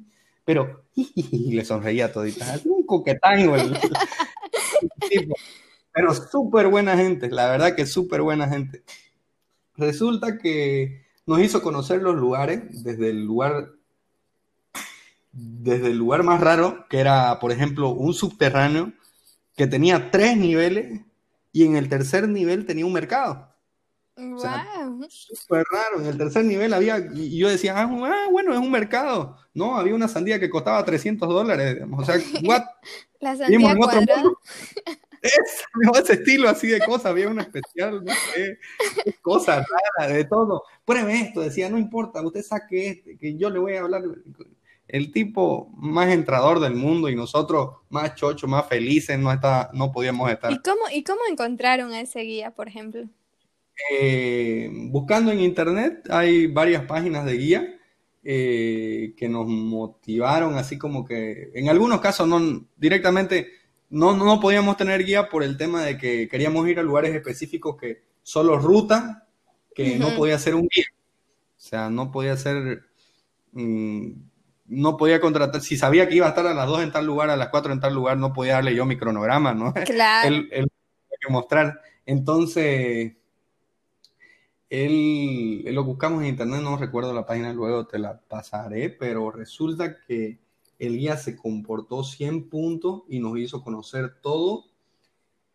Y cuando me doy cuenta, me dice, ven, tienes que conocer esta estatua, aquí tienen que conocer esta estatua. Y yo, ¿qué estatua? ¿Qué hablamos? ¿Qué es esto? Y mi hermano ve la estatua y me dice, oye, ¿qué, qué habla? ¿Por qué la gente se saca aquí fotos y cosas así? Cuando veo yo, era Hachiko, el, ¿lo conoces? era Hachiko, yo, oh, ¿cómo no vas a conocer a Hachiko? ¿Qué es? Y la gente allá bollada. como nosotros éramos raros, así, de ojos más grandes, nos decía foto, foto, foto, nos decían también así, oh, ok. Se sacaban fotos con ustedes. Sí. En Japón hemos disfrutado así de, lo que sí, la comida, la comida es muy chica. Vive muy, muestra su menú del tamaño de una pantalla así gigante, pero su plato son la mitad de, la mitad de, por decir una, no sé, súper pequeño, una porción para, para niñito. Yo creo que porque la gente en sí, la, con textura física igual de la gente es más pequeña. o sea, ustedes eran altos ahí. Sí, pero comían poco. no, me llenaba. No me llenaba. Resulta que comían muy poco. Y era como que quiero otro plato más. De ahí nos llevó a conocer a los lugares. No, esta es la avenida más grande. Wow, nosotros vivimos lugares tecnológicos que nunca habíamos visto. En las, en las tiendas tenían, antes de entrar, tenían pantallas así como para recorrer, para buscar el mapa, el lugar, la zona, súper modernizado y súper caro todo. O sea, había restaurantes que el sushi o la cosita más baratita costaba 300, 400 dólares y estoy hablando que una distancia de más de, de 3 kilómetros de avenida que costaban así, y nosotros era como que... Wow. Mm. Ahí nos sentimos tan pequeños como que el ser humano es tan pequeño en un mundo tan grande que tiene que ampliar esa mente. Tiene, que, salir de su burbuja, ¿no? Tiene que salir de su burbuja de confort, tiene que salir de ese, esa mentalidad que nosotros le decimos mentalidad pobre, por así decirlo, porque si uno es de mentalidad rica, le va a ir bien en la vida y va a lograr todos sus objetivos. Entonces, era algo que nosotros dijimos, no, estamos lejos, estamos lejos de esto, estamos lejos de esta gente. Entonces, fue como que mm, me motivó el tema de que a futuro es algo que yo estoy pensando del tema de las fuentes de empleo, de cosas así, que me motivó mucho porque la verdad que podemos hacer grandes, como es, gran país podemos ser, solo es cuestión de poner su granito de arena y que eduquemos a la gente. Sí, exacto. Yo creo que igual, o sea, aquí la gente tiene mucho potencial, pero no sé si no es tanto las herramientas, es más la mentalidad, ¿no? Sí, es más la mentalidad. Aparte, resulta como anécdota de un de conocimiento de que e, el guía me comentó, pero ya yo lo conocía del libro. Resulta que método político que hizo Japón para ni siquiera fue político, fue estratégico, porque mandó a sus mejores alumnos, ni siquiera a sus mejores alumnos, a sus alumnos en general, a graduarse, a estudiar en las mejores universidades de todo el mundo. Y los volvió a traer a Japón entonces, ¿qué hizo? Hizo que la educación mejoró en una cuestión de tiempo impresionante. O sea, eso, esto pasó hace muchos, muchos años, pero eso se reflejó ya con el tiempo. Han crecido económicamente, han mejorado todo, tienen ese método que digo que siempre es de mejora. Entonces, una, una educación espectacular y es algo rescatable de ello. Sí, el mejor recurso es el capital humano, ¿no? Sí, la verdad que lo que hicieron fue una estrategia espectacular. Este, otro claro ejemplo de que fuera del tema de Japón, hay una isla en la cual, eh, fuera ya de nuestro tema del viaje, que, que directamente tenía recursos naturales. Era la isla más rica del mundo, eso no sé si la has escuchado. ¿En dónde? Espera, ahorita te digo exactamente. Ay, carajo, dame un segundo, no me acuerdo el nombre. Te lo voy a decir a grandes rasgos. Era la isla más rica del mundo, pudo ser haber sido una potencia mundial. Y la plata que salía del guano eh, de la isla comenzó a salir en corrupción para todo el mundo. O sea, comenzó a comprar hoteles en Europa, en Nueva York, en, Latinoamérica, compró un grupo de, eh, de rock, compró un equipo de fútbol. Hubo una corrupción tan grande que, la, que el país se quedó sin el guano y se quedó sin el recurso económico. Entonces ahorita es uno de los países más pobres del mundo, esa isla. Entonces eso es no aprovechar los recursos. Sí. Ahora te estaba por contar de que resulta que nosotros ya en la noche, luego de conocer todo Japón y su gente, dijimos vamos a ver unos cuantos shows. ok. Bueno, vamos a ver unos shows. Ok. Fuimos un show una noche de, robots y cosas así. Espectacular, la verdad, unos láser, unos efectos que dije, no, esto yo quiero hacerlo algún día. la verdad que muy bonito y nos encantó la, el show. Y al día siguiente, nosotros, luego de hacer otro recorrido en Japón, decidimos irnos de bar hopping. pero era un bar hopping a lo que aquí se le llama, ¿cómo se llama cuando van varias personas de varios países? Eh, tiene su nombre específico acá en Latinoamérica. No me recuerdo el nombre. Eh, Girl. Creo. Mm, no. no. No recuerdo qué se llama. Parlana, Parlana, eso sí. Creo que es Parlana, no. Ah, sí, pero eso es, ya, sí, sí, entiendo. Entiendo, pero un estilo, digamos, no es así. Pero allá era, es bar hopping de diferentes gente de diferentes países. Entonces, bueno, dijimos, ya toca de nuevo divertirnos un poco. Ok, ok, ya listo. Vamos, comenzamos el bar hopping tranquilo, conocimos gente de Ecuador, de, Alaska, de, de Francia, gente de todas partes y éramos de bar hopping comenzábamos con un barcito. Dijimos con mi hermano, hacemos show. hacemos show. Ya, ok, ya, pero todavía no es nuestro momento, tomémonos nuestros traguitos, ya, listo, tomamos nuestro traguito, ok. Comenzamos tomando nuestro traguito, había concursos y cosas así, no, no nos metimos todavía. Y comenzamos a cambiar a bar a bar al siguiente bar mm, ya se nos habían subido los tragos, entonces, ok.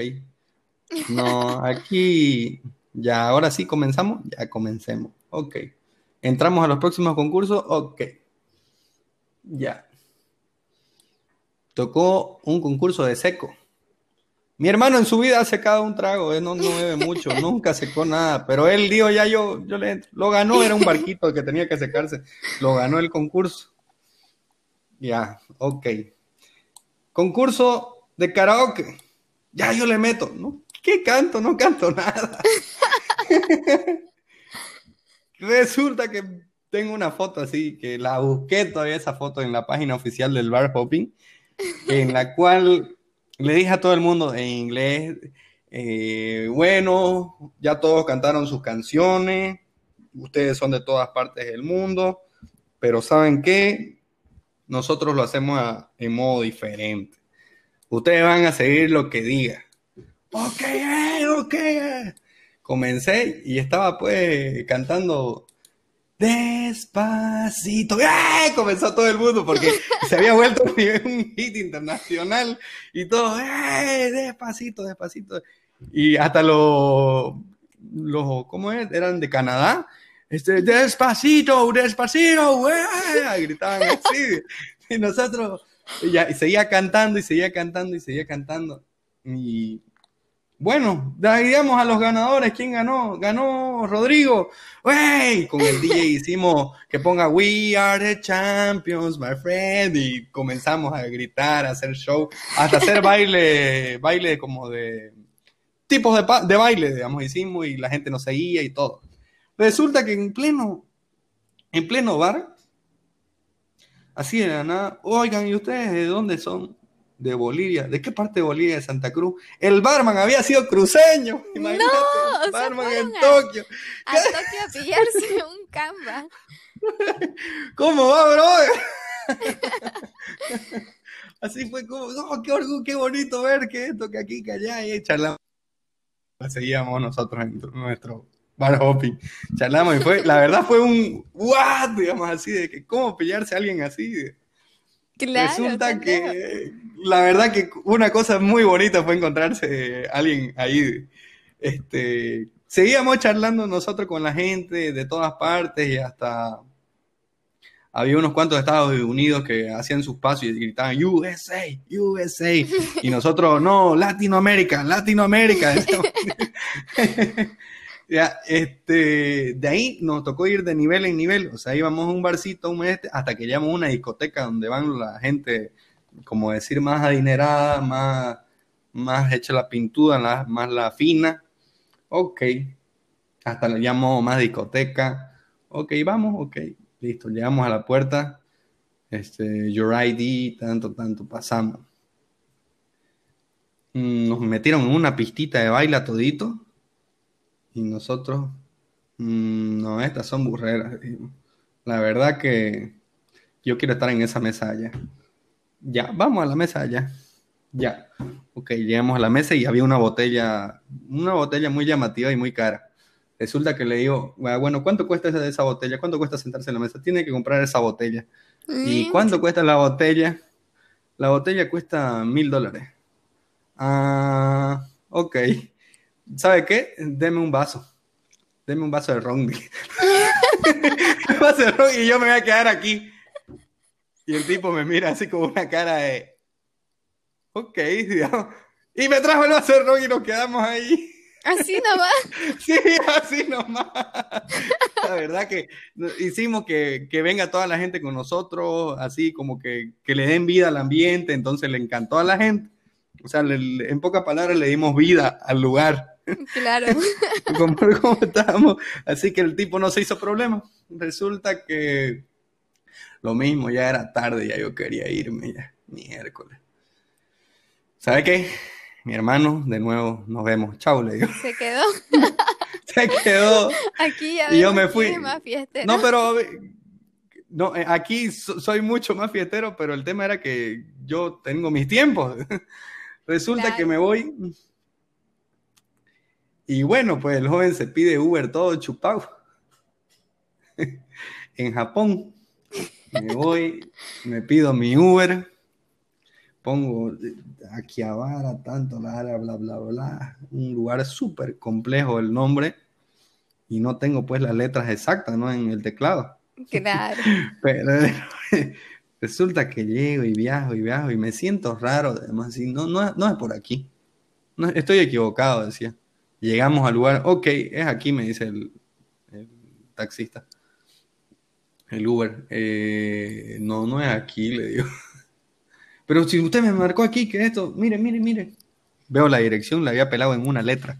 En una letra le pelé. El chiste me costó 80 dólares por equivocarme. Porque el taxi era el otro polo que tenía que ir el Uber. No. No, ya, mm, qué triste.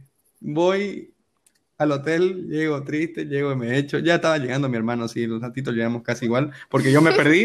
Claro, te fuiste a pasear en Uber. me fui a pasear y o, eh, creo que en esos días estaba- ya llegó cabalito el pasaporte que necesitaba, no el pasaporte, el brevet que necesitaba para manejar el autito. Ya no podía manejarlo, ya, pero ya pasó el tiempo. De, de ahí conocimos la, en Japón la religión, que uno va a un lugar específico que es como que la, la naturaleza, la energía, y en el cual uno pone sus deseos de lo que quiere y los deposita en un lugar. O sea, es súper, súper diferente su religión. Y la gente es súper atenta. Y resulta que tocó irnos y fue como que nos dolía irnos porque a mí me encantó Japón porque la verdad que es súper bonito todo, la gente súper cordial. Dije, yo pudiera vivir aquí, así, así, Tranquilamente.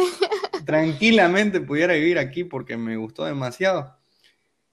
Y resulta que teníamos que volvernos. Nosotros todo el viaje tuvimos una duda desde que estábamos en Santa Cruz para volvernos de Japón. ¿Por dónde nos volvemos? Resulta que escogimos la China, pero nosotros sería miércoles, pero para China se necesita visa, pero si no vamos a estar más que 10 horas, entonces no se necesita visa. Buscando y buscando y trabuscando el internet porque no daban respuesta. Llamamos a la embajada china, llamamos aquí, llamamos allá. Nadie nos daba respuesta. No necesitan visa, no, no necesitan. Nos dieron diferentes respuestas. La verdad que era nuestro miedo hasta el último momento del viaje. A la vuelta llegamos a China y bueno, pues nos dijeron, ustedes pueden quedarse siete horas y, o diez horas y, y chau, digamos. O sea, pueden irse, no hay problema. ¿no? Ok, felices después de tanta preocupación. En el único lugar que me decomisaron cosas fue en la China. Resulta que me decomisaron desodorante, no sé qué cosita, la, un recuerdito, varias cositas. El único lugar después de ir a tantos lugares. Bueno, pero los Así dejaron que- ingresar todo bien. Sí, todo bien. Eso sí, fue un cambio de 360, de 180 grados, por así decirlo, de ver la cultura japonesa a ver la cultura china. El japonés todo ordenado, todo feliz, todo tranquilo y todo calladito. Y el chino con su fideo, así, y todo, ¡ay! gritones, todo así, ay caramba, la cultura así fue totalmente diferente. Me sentí como que había entrado de nuevo en una realidad alterna. Habito Dark, así. Resulta que, que nos volvimos, ya no aguantaba y mi hermano no aguantaba, decir, vámonos a otra mesa a comer. Pero si todos comen igual, le digo, comamos nomás aquí. ya volvimos y volvimos a, volvimos, nos volvimos de ruta de Estambul y de Estambul nos fuimos a Suiza, a donde unos primos. Ahí nos dividimos de nuevo, ya mi hermano hizo su ruta, hizo, conoció varios lugares. Y yo con un primo le dije, oye, ¿estás libre? No, no estoy libre. Miércoles.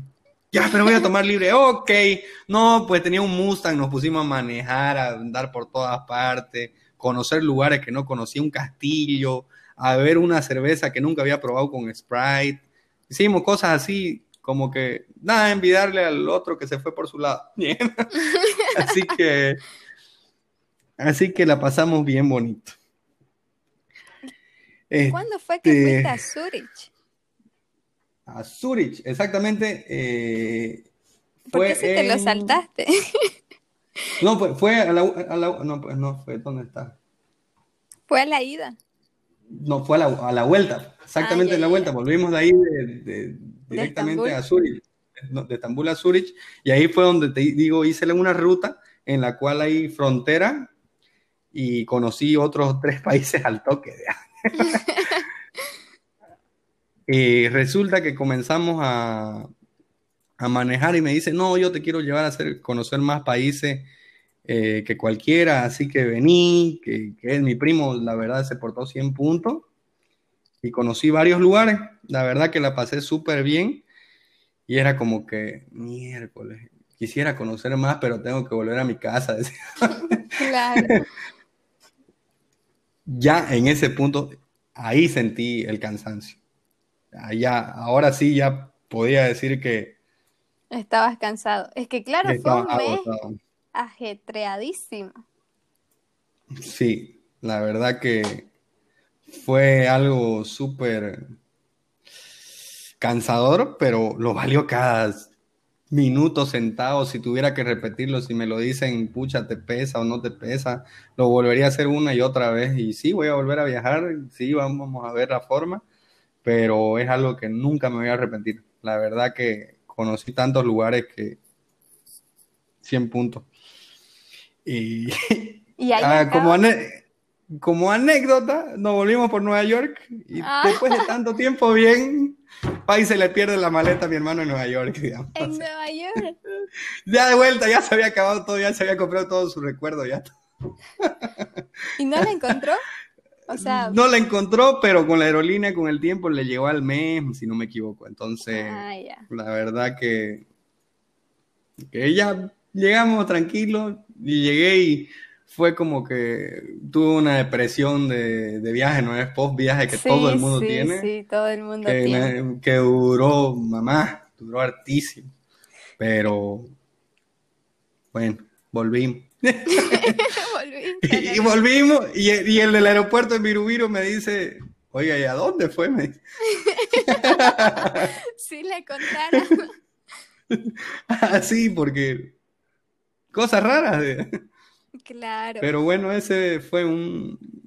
Sé que tengo muchas, muchas, muchas anécdotas más, así, pero la verdad que son, son demasiadas y en tan poco tiempo, pero te estoy contando las, las bonitas, las, más, relevantes. las más relevantes.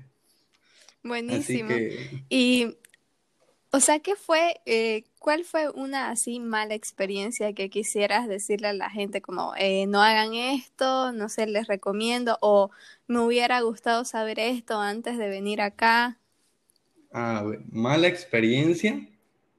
Que estudien bien el lugar a donde van a ir y qué actividades hay para ir para que no pierdan su tiempo.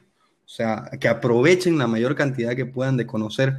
O sea, si no conocen, averigüen, claro, investiguen. Que hagan la tarea. que se hagan la tarea, porque hasta, hasta el que viaja puede irse de mochilero, puede irse cualquiera de mochilero. Si tenés todo el tiempo del mundo, podés irte de mochilero y, y conocer todo el mundo. Pero si no tenés tiempo eh, disponible, mejor es investigar. O sea, si tenés el tiempo limitado, es mejor investigar. Porque hay gente que, he visto, conozco gente que se ha ido en mochilero y ha vivido durante un año por todo el mundo y, y no hay problema, pero nosotros tenemos que volver a trabajar. Entonces, estamos limitados.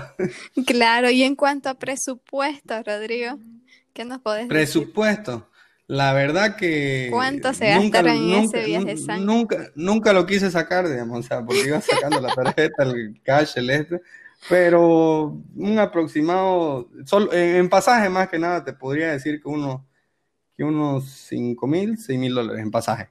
Solo en o sea, solo en pasaje. Pero estamos hablando de que todo sumamente estudiado, digamos. O sea, cualquiera que hace una ruta no, me, no lo saca por menos de 7, 8 o 10 mil, por así decirlo.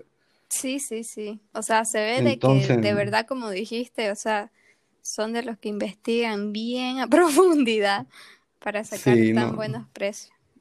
Sí, porque como te decía, eh, mi hermano ha tenido otras rutas así de que ha conocido África, ha conocido otros lugares interesantes. que ya van a eh, estar pronto en el podcast también. ya te va a contar una, alguna anécdota de esa. También le...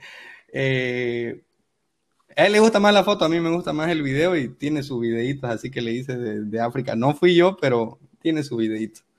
Así que nosotros somos bien ordenados en ese tema y si no, la verdad que la pensamos y es complicado el tema porque si uno no es ordenado y uno no sabe, no, pues ya hubiéramos fregado por el tema de las visas, por el tema de los hoteles, por el tema del precio, el tiempo, todo, digamos, no hubiéramos conocido tanto. Entonces, la verdad que uno tiene que ser ordenado, eso sí o sí, para viajar y, llevar lo esencial, no, no lo no esencial, no, no es de por si acaso, por si me hace frío. Llevar si te va a hacer frío, estudiar las temperaturas, estudiar el ambiente. Nuestra mochila es de esas que tiene, que se acoplan y es mochila doble, ¿no? Mm, ajá, eso es importantísimo. ha sido súper útil y he ido a todas partes así, otros viajes he tenido que los ha llevado hasta lugares de acá, digamos, a, Sucre, a, Cochabamba, a, Tarija, y con la mochilita esa, con esa misma viaja a todas partes. O sea, e, esa es súper útil. La verdad que viajarse, puedes viajar con maletas y todo, pero si vas a estar en movimiento, tenés que tener algo así. Sí, sí, sí, sí, es importante. Y como decís, esa, no sé si me hablas de las que, o sea, que como que dos mochilas, una pequeña y una grande, se vuelven una. Sí, esa, esa, ese es importante porque, por ejemplo, en mi caso, yo me había comprado la, la normal, la de, qué sé yo, 40 litros, la, la mochila de mochilero, y de aparte llevaba, qué sé yo, mi compu y esas cositas en una mochila como, no sé, de colegio. Y no, o sea, era súper incómodo tener dos mochilas sería, eh, como vos decís, es ideal que se acoplen porque luego, no, o sea, no tenés libre las manos o la parte de adelante, es súper incómodo, así que un consejo muy bueno es eso de la mochila. ¿Sí? Lo que sí, exactamente, eh, no es que las mochilas se vuelven pesadas, no es con el, tantas cosas que uno lleva. Lo bueno de estas mochilas es que te lleva su, su agarrador en el que uno amarra en la parte de la cintura Claro, y, claro. y el peso se distribuye y no te molesta la espalda, porque eso es importante, porque conozco gente que se da con el mochilón y le duele la espalda al día siguiente porque no, supo qué hacer. Eso, en, en, en, una hora te duele si, no es, si tu mochila no es adecuada, de verdad es muy importante comprarte una, invertir en una muy buena mochila para viajar. Y bueno, Rodri, después de todo este viaje, como decís, volviste a Santa Cruz y te da esa depresión post viaje, que es muy común, pero también, o sea, uno en todo ese tiempo piensa, ¿no? Piensa, mm, ¿y ahora qué hago? O sea, ¿qué nuevo proyecto me, me trazo? ¿Por qué?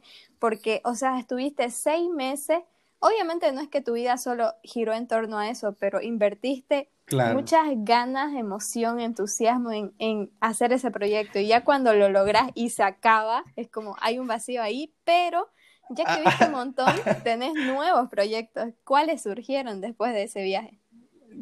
Te cuento que antes que nada hay dos temas de emoción en un viaje. Uno es prepararlo y el otro es hacerlo. El de, prepararlo también es parte del viaje, es una emoción única.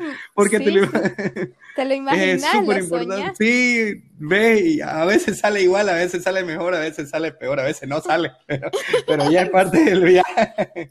Este, la verdad surgieron muchas cosas, la verdad, durante ese tiempo eh, vi harto, hartas cosas en el mundo en común. Entonces fue como que dije, a futuro voy a hacer ciertas cosas. tengo proyectos que van independientemente de mi trabajo, de lo que hago de boliches, discotecas, de abogado, de diseño, cosas así, van, van a ser a futuro, que sí son importantes a nivel global, pero que no puedo comentarlo en este momento. pero es algo súper importante, digamos, entonces como que la visión se me amplió al, ah, momento de viajar. o sea, eso podrías decir que ahora ya tus proyectos no, eh, o sea, como que crecieron. Claro, crecieron. O sea, por ejemplo, un, un ejemplo, yo me sentía capaz de manejar un, bar, digamos, en Santa Cruz, en Bolivia, y con el tiempo llegaron a ser cinco. O sea, un, un, ejemplo, en el tema de una empresa, de ser la chica, a tener dos clientes, a tener 20 clientes, o agrandar las cosas, y decía, pero si seguimos siendo una miniatura en el mundo, podemos hacer más grandes.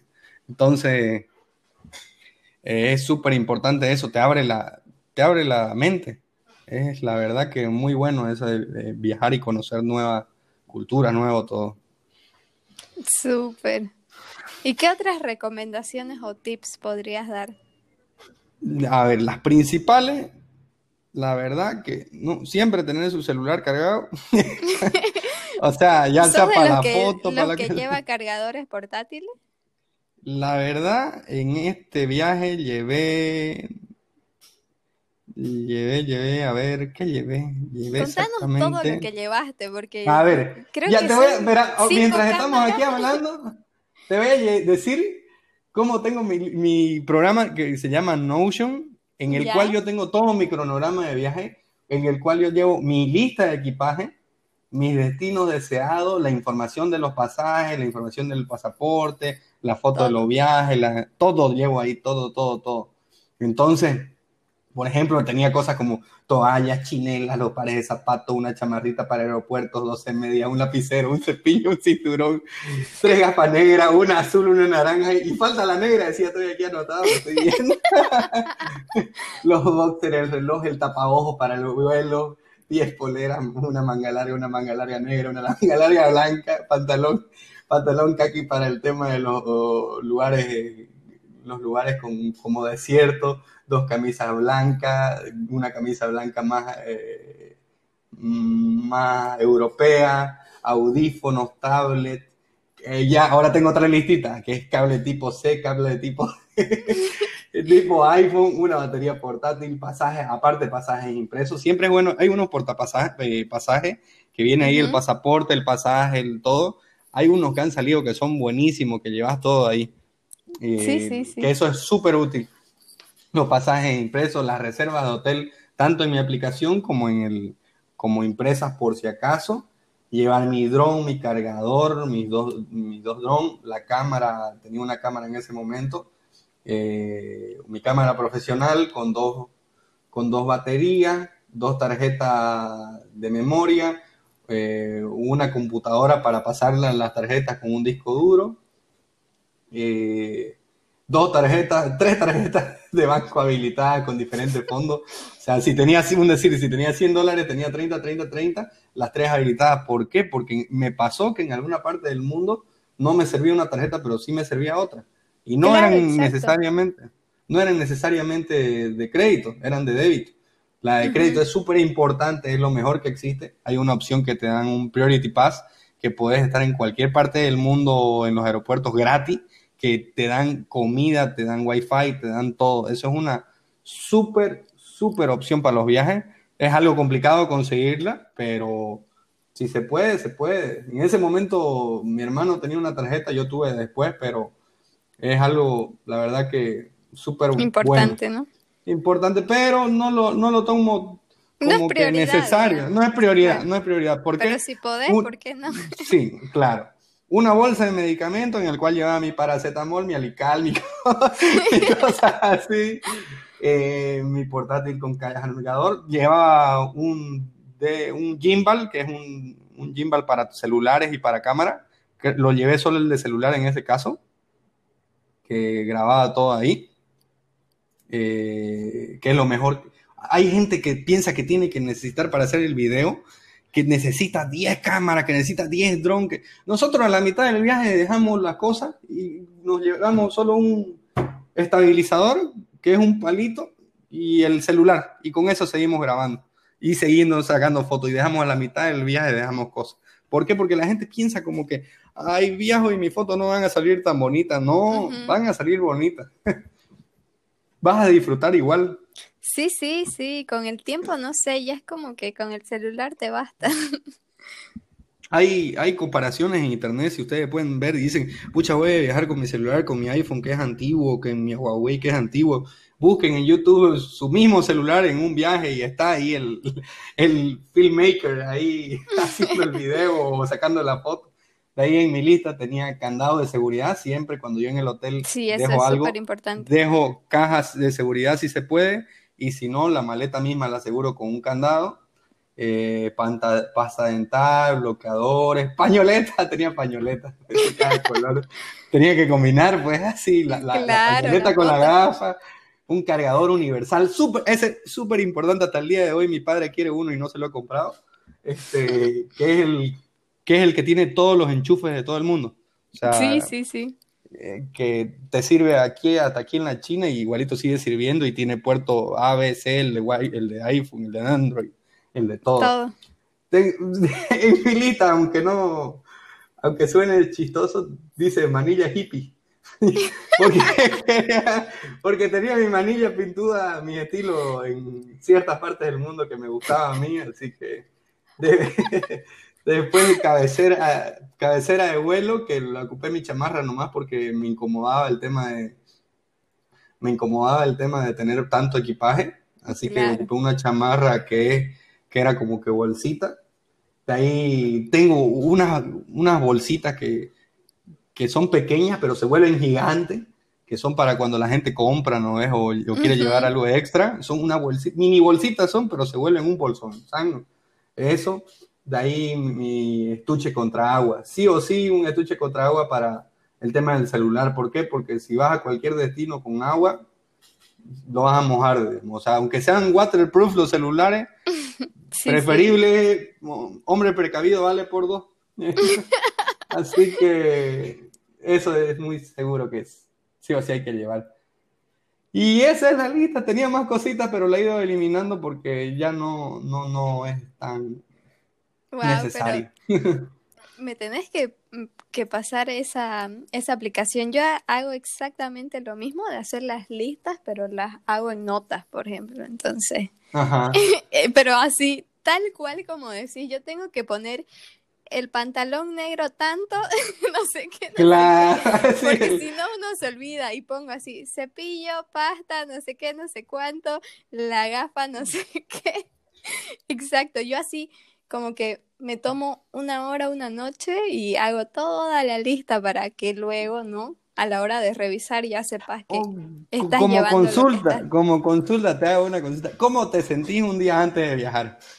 Ay, para empezar, no duermo, no duermo. ¿Ya? De hecho, no duermo porque estoy emocionada y porque, bueno, soy una persona más nocturna, entonces me pongo, no sé, a listar todo, aunque ya lo haya listado, o a ver algo más, no sé, investigar algo más. Entonces, de uno no duermo. y nada, obvio, emocionada, ¿no? Trato de, no sé, de ver mm, qué, qué, qué cosa menos llevar, porque si eso me pasa de... Consulta, ¿te ha pasado, te ha pasado de que por no dormir, ah, pero ubicamos el primer día de viaje? Eh, sí, o sea, pero Sí, eso siempre me pasa, la verdad, pero yo tengo la ventaja de que me duermo en cualquier parte, entonces como ah, estoy tan, como estoy tan, tan eh, eh, ya desvelada, ponerle, me subo a ese avión y me duermo. Entonces, obviamente no es lo mismo, ¿no? Pero ponele que descanso ahí. Sí, entiendo. Eh, me, por ejemplo, tengo un video de mi hermano durmiendo en el tren en, en, pleno Tokio, así, con la boca casi abierta, así de, que, de cansado, pues, o sea, no, no, no, no sé, no da pues el cuerpo, está bien tanto. Así que sí suele suceder de dormirse en cualquier parte. Un buen... No, yo, yo por ejemplo, en los vuelos. Alguien que viaja bien puede dormir en cualquier parte.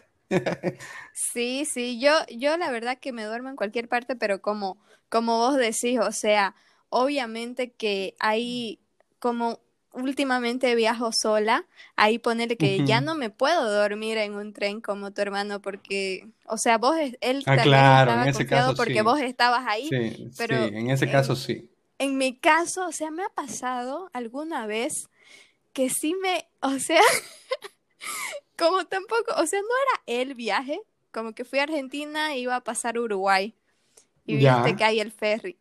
Entonces, obviamente no dormí la noche anterior porque era a las 7, a las 7, no sé por qué me compré a esa hora. Entonces yo dije, no, le tengo que calcular para llegar bien, porque justo era verano, entonces eso no tenés idea, estaba llenísimo, o sea, toda Argentina se pasa a Uruguay, ¿no? Entonces tenía que estar como una hora y media antes, o sea, cosas raras que no es normal hacer eso. Entonces yo dije, no, tengo que estar a las 6, no dormí, y ponerle, se tarda una hora en cruzar, creo, el, el, barco. Me dormí, me dormí totalmente. o sea, que tuvo que venir, o sea, llegó al barco, se bajaron todos y tuvo que venir el guardia a decirme, este, señorita, eh, ya, ya nos tenemos que bajar. ya no tenemos que bajar como sea. Por favor, pues. ¿Y yo qué? No, me Fue la única vez que me dormí así en algo así, digamos. Pero después no, o sea, tampoco. Claro, sí, pero lo que sí, sí, si estás acompañado, sí puedes hacer eso. Si no, ni idea, te dormís nomás llegando al hotel, pegas la puerta y apagas el celular, apagas todo y dormís, descansas lo que tenés que descansar. Y a todo esto, ¿ustedes se, se, hospedaban en hostales o solamente en habitaciones eh, para los dos? La, verdad, en algunas ocasiones, eh, de todo un poco, casa de amigos, o hoteles, o hostales, no uno que otro, un hostal creo que fue, pero eran más hoteles que otra cosa. O sea, nosotros podríamos decir que, que escogimos los lugares de, de, precio de hostal, pero en un hotel, en que nadie no, no te das cuenta que podés conseguir esas ofertas. Claro, claro, y yo creo que también la ventaja de ser dos ayuda. No, los dos en ese tema como en cualquier viaje a uno te preocupa cuando viajas y tenés que planear, el, que es viajero siempre se preocupa, no es más que la otra persona. Me ha pasado de viajar con otra persona y que no, no conoce o no tiene las mismas ideas y... Que no hace nada de investigación. Que no, no hace nada de investigación y es como, ¿qué, qué hacemos? Digamos, irse aquí a, ¿cómo se llama este? Nacente Azul aquí en Brasil y como que, ¿qué hacemos? Me decía un amigo. Pues, déjame pensar, quería, quería no pensar y ya hicimos todo un cronograma que la verdad las aguas más cristalinas que he visto, eh, solo la he visto por decir en Tailandia y en ese Nacente Azul en Brasil, que no tiene nada que envidiarle el uno del otro, cosas así que de todo deberían conocer, deberían investigar, no sean así. Buenísimo. Y ya, Rodrigo, para finalizar, eh, no sé si seguís cuentas de Instagram. Mencionaste también algunos libros, ¿no? Que te han inspirado, no solo de viajes, sino en general para tu vida. ¿Qué recursos nos puedes recomendar? Mira, de aplicación Notion o, o, Evernote, que es lo mismo. Es una aplicación en la que vos anotas tus cosas. Hasta yo lo ocupo ya la vida, vida ya. Lo ocupo en la vida para organizar todo. O sea, mis proyectos, mi vida, lo hago ahí. En libro, Mi gigante interior de Tony Robbins, que es muy motivador. El secreto, que es positivismo, pero tiene que ir acompañado de acción. Y en tema de recomendación, alguna otra cosa, de que conozcan nuevos lugares, no sean, no, no, no se centren en lo mismo. Antes de una cosita, por ejemplo, estaba viendo de que todo el mundo dice Bali, Bali, Bali, pero hay un nuevo destino que es espectacular que nadie conoce todavía, por ejemplo, que es Siargao. No sé si has escuchado. Mm, no. Ya sin, tenés que buscarlo, mirar la foto y vas a decir, wow, así, wow. Es súper bonito el lugar, pero siempre buscar nuevos lugares, no sea tan... En Filipinas. Exactamente. Tienen unos lugares así súper bonitos, pero lo más recomendable es eso, que se animen, si pueden viajar, viajen, si no pueden, pues escápense a la esquina, Cotoca, Cotoca, háganlo una experiencia inolvidable. Mi primer viaje, si podemos hablar de eso, mi, primer viaje fue a Cotoca, digamos. y fui a comer arepa, fui a comer, fui a la iglesia, fui a comer jalea, entonces háganlo, háganlo, van a tener una experiencia totalmente diferente. Ese es mi consejo más importante. Súper. Y ya para finalizar, ¿hay algo que querrás preguntarme? Sí, sí, sí, quería preguntarte algo. ¿Qué te motivó hacia al, tema de los viajes exactamente? ¿Cómo, qué, qué te nació en la cabeza así decir, pucha, una, yo quiero viajar y dos, yo quiero hablar de viajes? Mm, bueno, viajar creo que siempre me ha gustado porque igual, o sea, vengo de una familia donde, o sea, mi padre era como que loco, ¿dónde vamos este fin de semana? Y si nos vamos a La Paz, no sé, o sea, si viajes primero poquito, ¿no? O sea, porque, qué sé yo, no teníamos los mismos recursos. Y, y así como que íbamos conociendo eh, Bolivia, ¿no? Creo que lo único que no conozco es Pando, pero ponerle... es un mito. es un mito, Pando no existe. no. Un saludo para todos esos paneños. sí, entonces como que por ahí. Y luego, eh, creo que algo que, me, me voló la cabeza fue eh, un viaje que hice el, el Euroupsa. Ya. Entonces fue como, wow, o sea, eso es algo muy rápido también, es como que visitamos, visitas, mm, creo que 19 ciudades en un mes. Entonces es un montón, ¿no? O sea, en un día a veces haces tres ciudades, en otro... Speedy González, cara. Ajá. Entonces, ahí y ya luego, ¿no? Ya cuando medio que en la U eh, yo no trabajé, era súper ñoña, súper eh, metida en estudiar pero ya luego salí, ¿no? Trabajé, fui ahorrando y fui haciendo viajes. Primero con amigos y después me gustaban tanto y dije, bueno, esto igual puedo hacerlo sola y luego así como decís, ya como que uno va investigando y ya ve las posibilidades de hacerlo cada vez más barato, cada vez más barato y hoy que la gente me pregunta, pero y, y, o sea, ¿y de dónde tenés tanto para, para viajar? Y es porque la gente no se toma ese trabajo de investigar, ¿no? Y de, y de y de ver como que alternativas para que con lo que tengas, el presupuesto que tengas, puedas hacer o ir a conocer ese, ese destino de, de tu sueño. Entonces, eso, ¿no? O sea, por eso, y me encanta viajar, o sea, me encanta el hecho de, de llegar y no saber, wow, o sea, todo esto, no estuve aquí y, lo averiguo y lo investigo, o sea, me encanta. Y, como decís, la preparación me emociona, o sea, yo es como que si estoy como bajoneada, es como, hago un viaje y ya el hecho de tener en mente eso es como que me reanima. Y ahora con la pandemia que no se puede como que viajar, dije, este proyecto la verdad que lo había pensado hace mucho y no me animaba a hacerlo. Y ahora que ya no podemos viajar y estamos aquí, dije, bueno, es la hora. Así que así, y, y claro, es para motivar a la gente y que me cuente, ¿no? Como vos su viaje y que mostrar que es posible. La verdad que qué alegría de escucharte así. y qué bueno. no, a y qué motivador, la verdad muy motivador así. Nace de bien adentro eso. Sí, sí, sí. Me emociona mucho hablar de eso. Creo que se nota. Pero bueno, Rodrigo, gracias, gracias de verdad por tu tiempo, por la confianza Em, y nada, por recomendarnos un montón de cosas que yo creo que le van a ser muy útiles a, cualquiera que escuche. Bueno, bueno, gracias a vos. bueno, llegamos hasta aquí, espero que lo hayan disfrutado. Chao a todos, chao, chao. Chao, Rodrigo. Chao, chao, chao, Jocelyn.